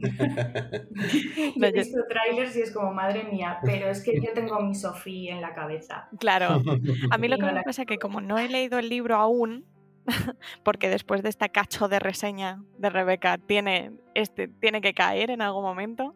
Claro, yo soy... Es una pasada. Y leerlo en inglés tiene que ser mm, o sea, me da mucha envidia el que lo pueda leer en inglés. siempre en un idioma, yo siempre, lo que hablaba Chris con Vicente en el programa de Grecia, que el, papel del traductor, que siempre no se ha valorado de la, manera que se merece, y es así porque esas personas son los puentes que crean que tú puedas leer libros escritos en urdu. Sí, por ejemplo. Pero es cierto que esos matices que se tienen en, los originales, sea el idioma que sea, siempre va a haber algo mínimamente que se pierda. Mm. Bien sea por una referencia cultural o por palabras que existen solo en un determinado idioma o que tienen solo un significado en ese idioma. Y es verdad que es una gozada cuando puedes leer un libro en su, en su original, sea el idioma que sea. Sí, además es que aquí hacen muchas gracias con el tema de los acentos y tal. Aparecen judíos de Nueva York, el rollo del acento sureño que tiene el protagonista, y les ves que muchas veces hacen bromas que no, que se pierden en la traducción. ¿no? Eso es, además el humor es dificilísimo de traducir por eso, porque el humor es totalmente cultural. Sí. Sí. Mm. Interesante programa. ¿Qué pedazo de recomendaciones estamos trayendo hoy? Pues, eh, pues a ver, a ver, yo para este programa primeras veces os traigo una primera vez en varios aspectos, como habéis traído varios. Y además le he tirado para donde también le ha tirado Chris. eh, vengo por una novela histórica nacional, pero yo me voy a remontar a un poquito más atrás, un poquito bastante, concretamente al siglo XVI. Y a ver, em, ¿qué primera veces vamos a encontrar aquí? Pues primero la mía, de, de meterme con una novela histórica de aventuras, que se dice pronto, escrita hoy en día, eso sí. Eh, y es la primera vez del autor que, que se atreve aquí a meterse de lleno a publicar una novela. Os cuento, os cuento. Y además es que lo hace a lo grande, porque esta es la, la primera de una trilogía que ya os voy diciendo de antemano que va a dar mucho de sí, eh, porque realmente merece muchísimo la pena de entrarse en esta ficción, os cuento. La novela se titula Carrión, un canalla sin ventura, y su temática está dedicada a las expediciones marinas al lejano oriente durante el siglo este que os he comentado, durante el siglo XVI. Hay mucha literatura escrita sobre las expediciones a las Américas, ¿vale? Pero sin embargo, cuando se trata de Oriente, ahí la cosa ya escasea, por lo que la obra tiene este atractivo añadido que la va haciendo bastante única de por sí. Para ello el autor se vale de la figura de Juan Pablo de Carrión, es un personaje histórico real, pero del que apenas se sabe nada, pero que aparece nombrado en muchos documentos de la época que lo sitúan en muchas de las travesías que se hicieron hacia y en Oriente, en las que coincide pues, con figuras ya más reconocidas como el Cano o Urdaneta. No es la primera vez que el autor Ángel Miranda aborda esta figura, ya sacó por micromecenazgo un cómic titulado Espadas del fin del mundo, en el que narra las aventuras de este personaje, por aquel entonces capitán de la Armada Española, en los combates de Cagayán, que fue una campaña de la Armada Española contra los piratas japoneses y chinos, en las que se midieron el famoso y legendario acero toledano con el también famoso y legendario acero de las katanas. Va, eh, batalla épicas, ¿no? Eh, ¿Qué es lo que hace Ángel Miranda con este personaje? Pues bien, con varios detalles que sabemos por los escritos oficiales, ¿no? Nos va a reconstruir lo que pudo ser la vida de este personaje. Y en esta primera novela, pues nos cuenta sus primeras andanzas. Desde la salida de la villa de Carrión de los Condes, de la que es desterrado debido a que ya nadie quiere hacerse cargo de él. Parte de su padre ya había fallecido, ejecutado en aquellas famosas batallas que hubo entre los comuneros y los realistas. Eh, aunque bueno, no se sabe nada del padre, se presume muerto. Y al final ya pues no se quieren hacer cargo de él, porque además este muchacho está todo el rato liando la parda, comete múltiples canalladas, ¿no? que, que va liándola desde crío, en las que no se le va ocurriendo nada bueno con lo que matar el tiempo, acabando entonces al final ya desterrado de esta, de esta villa, eh, siendo paje de un buhonero ruin en el que va comerciando entre villas y aldeas el cual pues se las hace pasar canutas al chaval. Aquí encontramos guiños a, como no, al Lazarillo de Tormes, etcétera y tal. Ahí, jugamos con esa picaresca española mucho durante toda esta novela. Más tarde nos cuenta las andanzas, maravillas y penurias por las que pasa en Sevilla, que es donde acaba con, con este dicho, con este buhonero. Nos cuenta también sus inicios en la mar, faenando las playas de Huelva y que tras mal vivir, este decide junto con un amigo pues aventurarse en las expediciones al Nuevo Mundo, como muchos, ¿no? En busca de fama y riqueza. ¿Qué es lo que se oía? Otra cosa es ya lo, lo que llegaba. Eh, esto se acaba en una expedición hacia las islas orientales, hacia las islas de las especias, mediante el estrecho de Magallanes, en la que por supuesto se nos narra el viaje con un capítulo titulado De cómo navegué el mar océano y fui testigo de su cólera, con lo que no podemos hacer una idea de, los hechos que nos va a contar. La agonía a la que se vieron sometidos una vez llegado allí a destino, eh, los que llegan, claro está, en las que tendrán que medir sus fuerzas contra los portugueses y después ya la dura vuelta a España, pues con la promesa de contar las muchas aventuras que aún nos quedan de este personaje en las que se mezcla su vida con otros personajes famosos históricos, de los que se conoce más su historia, ¿no? En la que se nos narran, pues, eh, además, como no, unos hechos históricos que sí acontecieron en la realidad. Se nota que el autor, que aquí el autor ha hecho un trabajo de documentación realmente bueno y exhausto, ¿vale? De hecho, os quiero leer un trocito de, esta promesa, un pequeño, para que os hagáis una idea más o menos de, de qué pie calza esta novela. Me había convertido en un joven de recursos, pero aún restaba largo trecho hasta considerarme marino o soldado de provecho. Si quería labrarme un nombre, debía aprender a marinear y a pelear bajo la tutela de los más aplicados maestros. Una cosa era ayudar en las labores del mar o disparar a mansalva, y otra muy distinta domeñar las artes de la navegación, de la guerra o saber sostener una espada. En resolución, mi travesía tan solo acababa de dar comienzo. No suele ser de estima, lo que poco cuesta. En los días venideros me juntaría con viejos enemigos, gentes de baja catadura e hidalgos. Sería doctrinado en el arte de marear y sobre la verdadera destreza del acero. También daría cuenta de las malas artes en tabernas y de las aún peores consecuencias de los amores y los celos.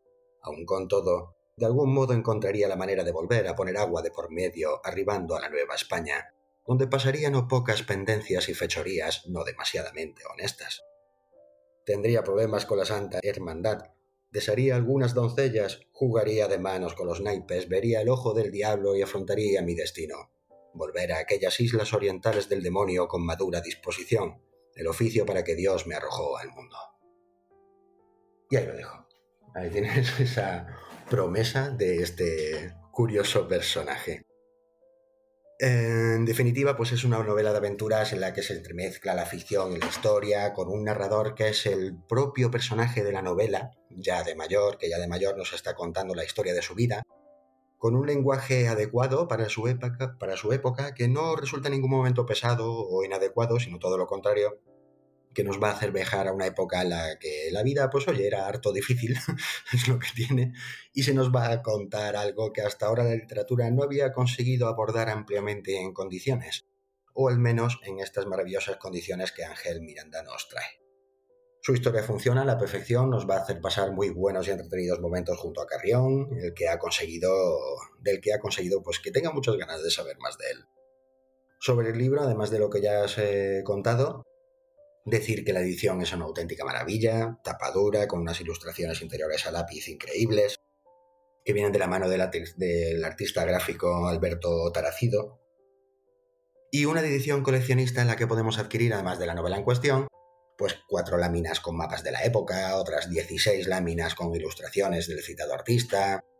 También nos eh, proporciona un USB de madera con el ebook y el audiolibro, que además es una auténtica pasada que ya de por sí, además de la narración hecha por este personaje, con un actor profesional, como no, eh, tenemos sonidos de fondo que nos va a hacer meternos de lleno en la historia. Y todo ello introducido además en una caja de madera grabada conmemorativa. Ya para colmo encima se le puede añadir un facsímil de una novela de caballerías que se nombra en esta primera novela suya, ¿no? De fondo, una novela que sí que existió. Es una auténtica pasada. Hay muchos detalles más dentro de la novela que nos he contado para que podáis disfrutar de su lectura con frases finales de capítulos y los propios títulos de los capítulos en sí, que hacen que quieras seguir leyendo y adentrarse más en las aventuras de este personaje, en una edición que se está currando el autor, eh, que muchos editoriales pues, no se atreverían a hacer. Y es que esta novela la ha sacado también por micromecenazgo, eh, así que aquellos que queráis pues, obtenerla, disfrutarla, aún se puede aportar para ello hasta marzo, eso sí, está en Berkami. Entráis en berkami.com y con poner el nombre del autor en el buscador, Ángel Miranda, pues ya os encontraréis con Carrión. Sobre el autor, además de la publicación del cómic Espadas del Fin del Mundo que ya os he comentado, comentar que el año pasado sacó por crowdfunding también el cómic Lezo, basado en la defensa de Cartagena de Indias por Blas de Lezo, el cual fue todo un gran éxito, parece ser, y él se ha dedicado de manera profesional pues, al periodismo cultural y a la comunicación.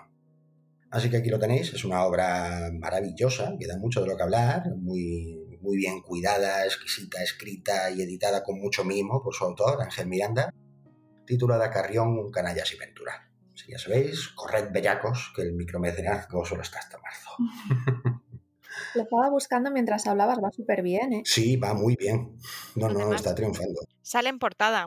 Si te metes en Berkami, sale directamente. Directamente lo tienes en portada. Joder, qué pasada. Sí, está en, en portada. Sí, sí, una pasada. ¿eh? Tengo que decir que la, aquí este hombre nos ha cedido la novela para leerla y es una auténtica maravilla. Ya, ya os digo que todos aquellos, además, que ya hayan participado en el micromecenazgo, pero todavía no han tenido oportunidad de leer la novela, vais a flipar. Os va a Bueno, hemos podido escuchar un poquito del audiolibro y es increíble. Es una experiencia También. teatral también. Sí, Yo creo que incluso como monólogo funciona. Buah, total. Es Aparte de todos los efectos y... Se lo, está, se lo está currando, se lo está currando este hombre. Para quitarse el sombrero, sí señor. Así que aquí lo tenéis, primeras veces para todos los gustos, muy buenas recomendaciones que os traemos para hoy. Y nada, y continuamos con el resto del programa.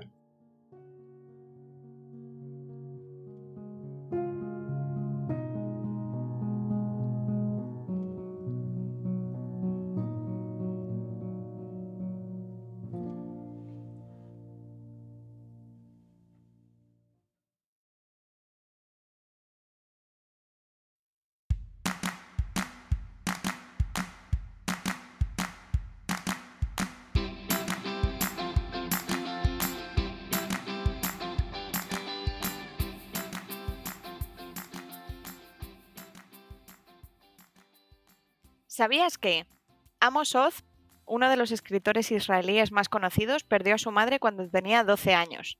Dos años después entró en un kibutz, una comuna, y es allí mismo donde eligió ser enterrado.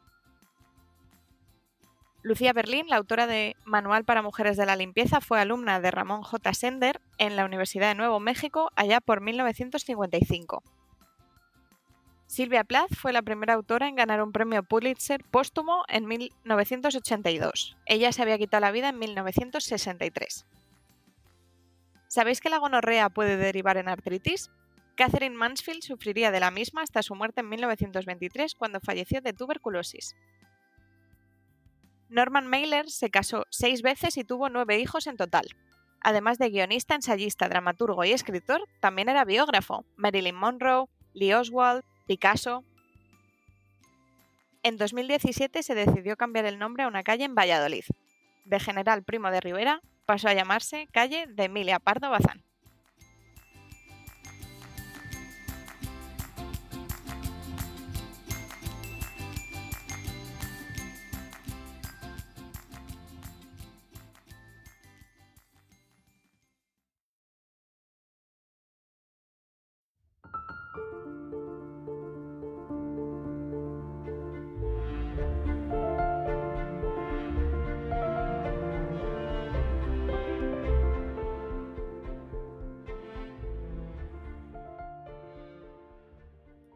Bienvenidos a vuestras efemérides literarias. Para hoy os relataremos hechos importantes acontecidos en la literatura en febrero, en anteriores años en las que no podemos dejar de conmemorar el día 21 de febrero, Día Internacional de la Lengua Materna, además de, como no, los nacimientos de los siguientes autores y autoras. El día 1 de febrero de 1884 nace Eugeni Ivanovich Diamatin, novelista ruso, uno de los escritores más brillantes de su generación. Su obra maestra, la novela Nosotros, le valió una orden de prohibición de publicación en su país que no se levantó hasta 1988. El día 2 de 1725 nace Giacomo Casanova, famoso escritor, aventurero, diplomático y agente secreto veneciano. La epístola de un licántropo es uno de sus mejores trabajos, de carácter feminista, en el que se burla de quienes menoscaban la condición de la mujer. El día 4 del año 1740 nace Carl Michael Bellman, poeta, trovador y cantautor sueco, la figura más influyente del periodo romántico temprano sueco. Muchas de sus baladas son cantadas todavía hoy por grupos corales y por la juventud sueca en general durante las celebraciones estudiantiles. El día 5 del año 1788 nace Karoli Kisfaludi, dramaturgo húngaro, está considerado como uno de los fundadores del Teatro Húngaro Nacional. El día 7 de febrero del año 1944 nace Witi Ihimaera, prolífico escritor maorí de cuentos o novelas, cuyas obras cuentan la vida real y cotidiana de la sociedad maorí. Las más importantes son Tangi, Pounamu, Pounamu y El jinete de ballenas, que serían llevadas al cine. El día 9 del año 1914 nace Adalberto Ortiz Quiñones, poeta ecuatoriano, autor de la premiada novela Juyungo. El día 12 del año 1777 nace Friedrich de la Motte Fouquet, escritor romántico alemán. Su obra, Sigurd der Schlangentotter Eir Heldenspiel, supone el primer intento de dramatización del cantar de los Nibelungos e influiría en la tetralogía operística El Anillo de los Nibelungos, de Richard Wagner. El día 15 de febrero del año 1898 nace Masuji Ibuse, novelista japonés, galardonado con la Orden al Mérito Cultural, el más alto honor que puede obtener un autor japonés.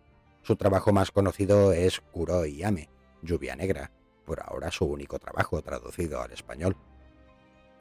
El día 18 de 1883 nace Nikos Kazantzakis, importante escritor griego de poemas, novelas, ensayos, obras de teatro y libros de viaje. Traducido a varios idiomas, sin embargo, no fue muy conocido hasta que su obra Alexis Zorbas fue llevada al cine con el título de Zorba el griego. El día 22 del año 1864 nace Jules Renard, narrador y dramaturgo francés, miembro de la Academia Goncourt. Se le considera el creador de las greguerías. Su obra más popular es Pelo de zanahoria. El día 25 del año 1949 nace Amin Maalouf, escritor libanés ganador del Premio Goncourt en 1993 y Premio Príncipe de Asturias de las Letras 2010. Su mayor éxito ha sido la novela histórica León el Africano.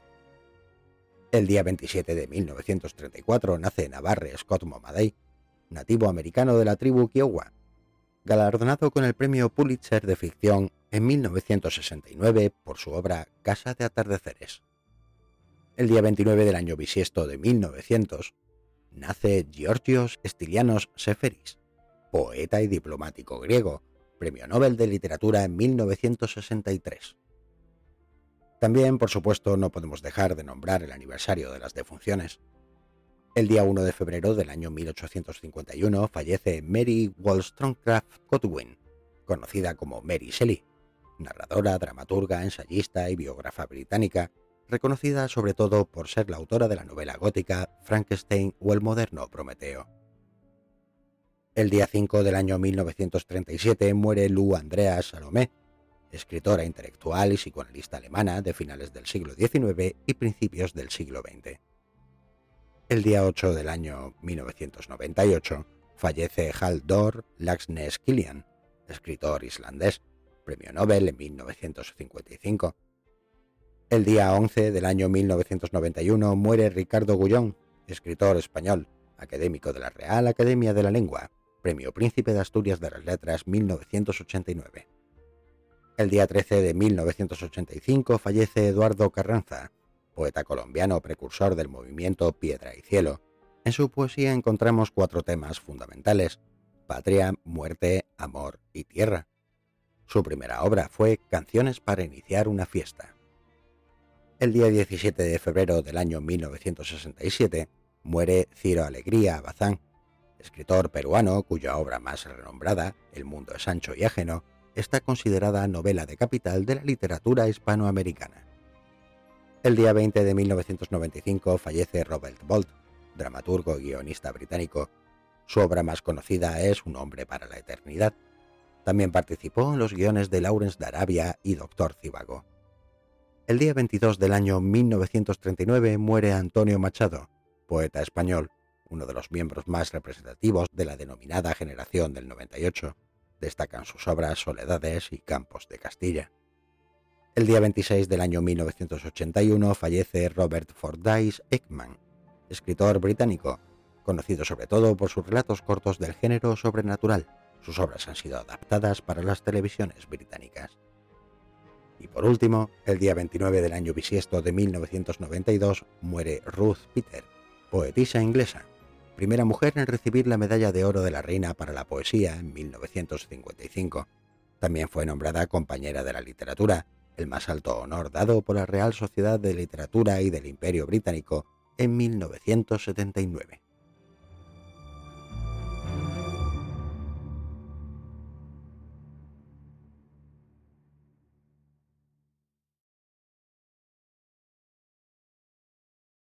Ha llegado el momento de escuchar el relato de esta noche.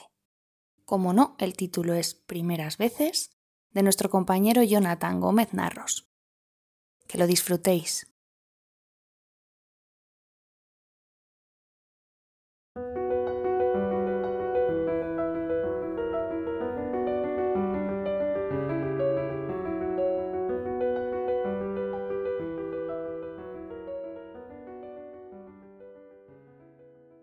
Una delicada mano me zarandeaba intentando sacarme de los brazos de Morfeo.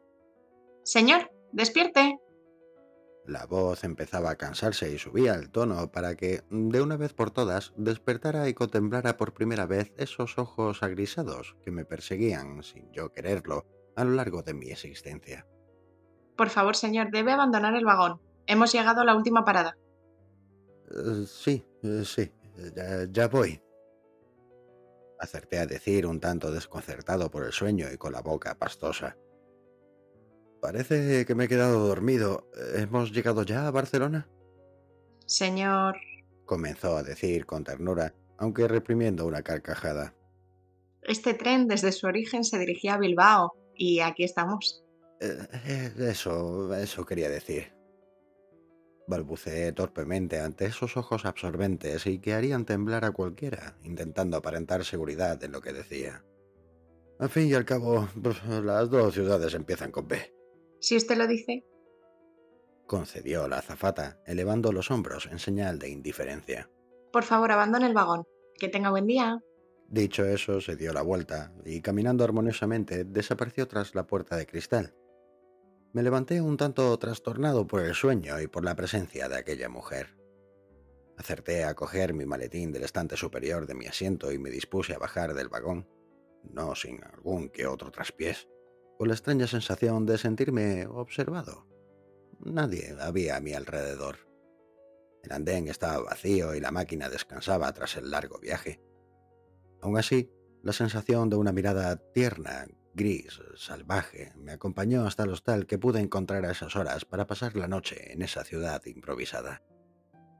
Como un autómata, cogía los paquetes, pasaba el código de barras por el escáner, esperaba oír el zumbido y ver el color verde en la pantalla. Todo en un microsegundo y a la vez, evidentemente. Y lo lanzaba con un estilo propio, forjado a lo largo de los años y de las múltiples repeticiones de la misma acción. Su mirada se ennegrecía con cada paquete lanzado por el tubo. No era la primera vez que soñaba con la posibilidad de lanzar a ese tubo ignoto los miembros despedazados de su jefe. Él no era violento, lo prometía. Pero tras varios años en el mismo puesto, no recordaba los días, meses o años que llevaba ante esa mesa metálica, y con el mismo sueldo de mierda, creía que tenía derecho a fantasear con la muerte violenta de su superior algo común a todos los curritos, ¿no? Se sonreía cada vez que la idea danzaba por su cabeza. Tras tantos años en ese puesto había ido viendo desaparecer a muchos compañeros, llegar otros, unos más jóvenes y menos eficaces que los más veteranos, que desaparecían como el humo que fumaba su jefe. Pero ese día gris, tan extraño, en el que al despertarse en su camastro todo su cuerpo se le erizó en señal de que algo extraordinario iba a ocurrir, vio llegar a aquella joven que tanto le recordaba a alguien de su pasado. Estaba prohibido hablar entre los trabajadores. Dentro y fuera de la fábrica no tenían ningún derecho a entablar relaciones sociales. Lo justificaban como política de empresa, para fomentar el cumplimiento de los objetivos de todos los trabajadores. ¿Ilegal? Parece que no. Desde la segunda gran pandemia se había instalado esa práctica en la mayoría de las empresas, públicas o privadas. ¿Asocial? Ah, tampoco. Cada individuo conocía su burbuja social y se cuidaba mucho de no pincharla, para no poner en peligro a los suyos. Pero aquellos ojos grises, tan raros entre el resto de trabajadores, lo enajenó y sus objetivos, antes perfectos, empezaron a descender, llegando a cotas nunca vistas por los altos directivos. Sabía que se jugaba el sueldo precario, pero tenía que hablar con ella, fuera de la fábrica. Por primera vez en su vida se proponía romper las reglas establecidas. Nunca se había desviado del camino correcto y ahora se encontraba persiguiendo a una compañera por sistema todos los martes, jueves y sábados de 5 a 6, que era cuando salía a airearse por el parque del centro de la ciudad. Y no, no era acoso. Varios jueces me darían la razón. La obsesión por esos ojos, por esa mirada, minaba no solo el rendimiento en mi trabajo, que ya era más que deficiente, y el jefe ya daba indicios de mi despido inminente, sino mi capacidad mental, que si ya antes escaseaba, ahora estaba anulada por la voluntad de esa mirada dulce y atigrada, reservada y peligrosa al mismo tiempo. Tras mi despido de la fábrica, las consecuencias que tuvo la ruptura de mi burbuja social y la denuncia, anónima, señalándome como posible acosador de la mujer de los ojos grises, no había nada en mi vida con valor, solo el camastro en el que mal dormía. Así que, decidido, tenía que poner fin a mi vida y cortocircuitarme lanzándome al río desde aquel puente que había sido escenario de tantas declaraciones de amor. Sus ojos vieron la luz del sol después de tanto tiempo. Miraba con curiosidad y con cierto miedo todo lo que le rodeaba, como cuando era pequeña. Recordaba a su abuelo, al que todo el mundo llamaba Augusto, y que siempre le decía, rizando sus hermosos cabellos rubios, que ella reinaría sobre todo y sobre todos, que sus tierras serían sus tierras y sus súbditos los de ella. Le repetía que sus ojos grisáceos, tan especiales entre todos los jóvenes del imperio, observarían no solo la grandeza actual, sino la venidera, cómo las legiones conquistarían aquellas tierras isleñas que ahora se resistían. Lo que no podía imaginarse Casta era que, tras la erupción de aquel maldito monte, la profecía de aquella vieja arpía se haría realidad. Casta, tú podrás sobrevalorar a tus mayores y cruzar los tiempos. Le dijo aquella harapienta removiendo el líquido viscoso del caldero de oro, pieza votiva para los dioses. Pero madre, no lo entiendo. ¿A qué se refiere? Hija, respondía aquella sabia mujer con paciencia ante la joven, sin dejar de dar vueltas a el líquido. Las sombras me muestran cosas inefables e imposibles para los seres mortales. Ni yo podría explicártelo con exactitud, ni tú alcanzarías a entender lo que me transmiten los ancestros. Solo la experiencia te lo podrá mostrar. Pero madre. Calla. Guarda silencio ante los manes. Sus ojos se pusieron en blanco y una voz de ultratumba salió de su esquelético cuerpo y de su negra boca. Casta, no podrás descansar como todos los mortales. Recuerda que el gigante que duerme bajo tierra, enterrado por siglos por los grandes dioses, se vuelve y se deshace de sus cadenas subterráneas. Recuerda que este gigante te sepultará y dormirá sin bajar a los avernos gracias a otro gigante, volverá el color a tu rostro y la sangre volverá a bombear tu corazón. Vivirás, pues, desde entonces a través de otras personas, pero tus preciosos ojos grises redescubrirán una y otra, como si fuera siempre la primera vez, las bondades de la existencia, aunque también las tristezas, la revancha, las risas e ilusiones del amor, las obsesiones humanas absorberás muchas almas, muchas experiencias. En mi cabeza, en ese momento, tumbada recibiendo las cenizas de los cielos cubriéndome, resonaban esas últimas palabras que la anciana pitonisa me hizo. Tuve que seguir los consejos de mi abuelo y alejarme de esa arpía. Cierro los ojos, aspiro por última vez en muchos siglos según los vaticinios, y una leve sonrisa, sardónica, se apodera de mi blanco rostro.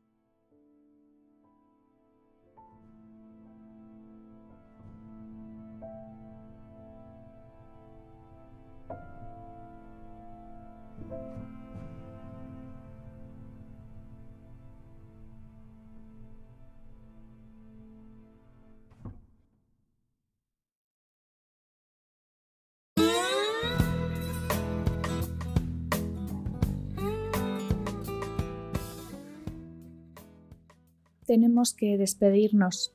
Es triste, pero sin despedida no puede haber reencuentro. Nunca como en una primera despedida nos enfrentamos a la incertidumbre de si podrá haber otras. Lo bueno es que ya van 147 veces que nos despedimos de vosotros, así que podéis apostar que volveremos a vernos y a dejar de vernos muchas veces más. Ahora que terminamos de hablar de lo primero, pienso en lo segundo y se me ocurre que algún día podríamos hablar de la maldición de la segunda novela, cómo es ser un segundo hijo, una segunda esposa, quedar el segundo, ser una prima que se llama segunda, y después podríamos hablar de las terceras veces y aquí nos detendríamos en todas las veces que los cuentos las cosas ocurren a la tercera, porque el triángulo es la forma del suceso mágico. Y como los números son infinitos, aquí podríamos estar la infinita noche y todas las noches de los tiempos. Pero ya asoma el sol por el horizonte. Es hora de descansar y soñar con lo que hemos leído, quizás con algo que nunca antes haya estado en nuestros sueños o en nuestras pesadillas, donde se altera la forma en que percibimos el tiempo y sentimos solo el presente y por tanto las cosas pueden ocurrirnos una y otra vez por primera vez. No olvidéis las palabras del espía irlandés de origen chino en el jardín de senderos que se bifurcan de Borges, me pareció increíble que ese día sin premoniciones ni símbolos fuera el de mi muerte implacable. A pesar de mi padre muerto, a pesar de haber sido un niño en un simétrico jardín de Haifeng, yo ahora iba a morir. Después reflexioné que todas las cosas le suceden a uno precisamente ahora. Siglos de siglos y solo en el presente ocurren los hechos. Innumerables hombres en el aire, en la tierra y el mar y todo lo que realmente pasa me pasa a mí.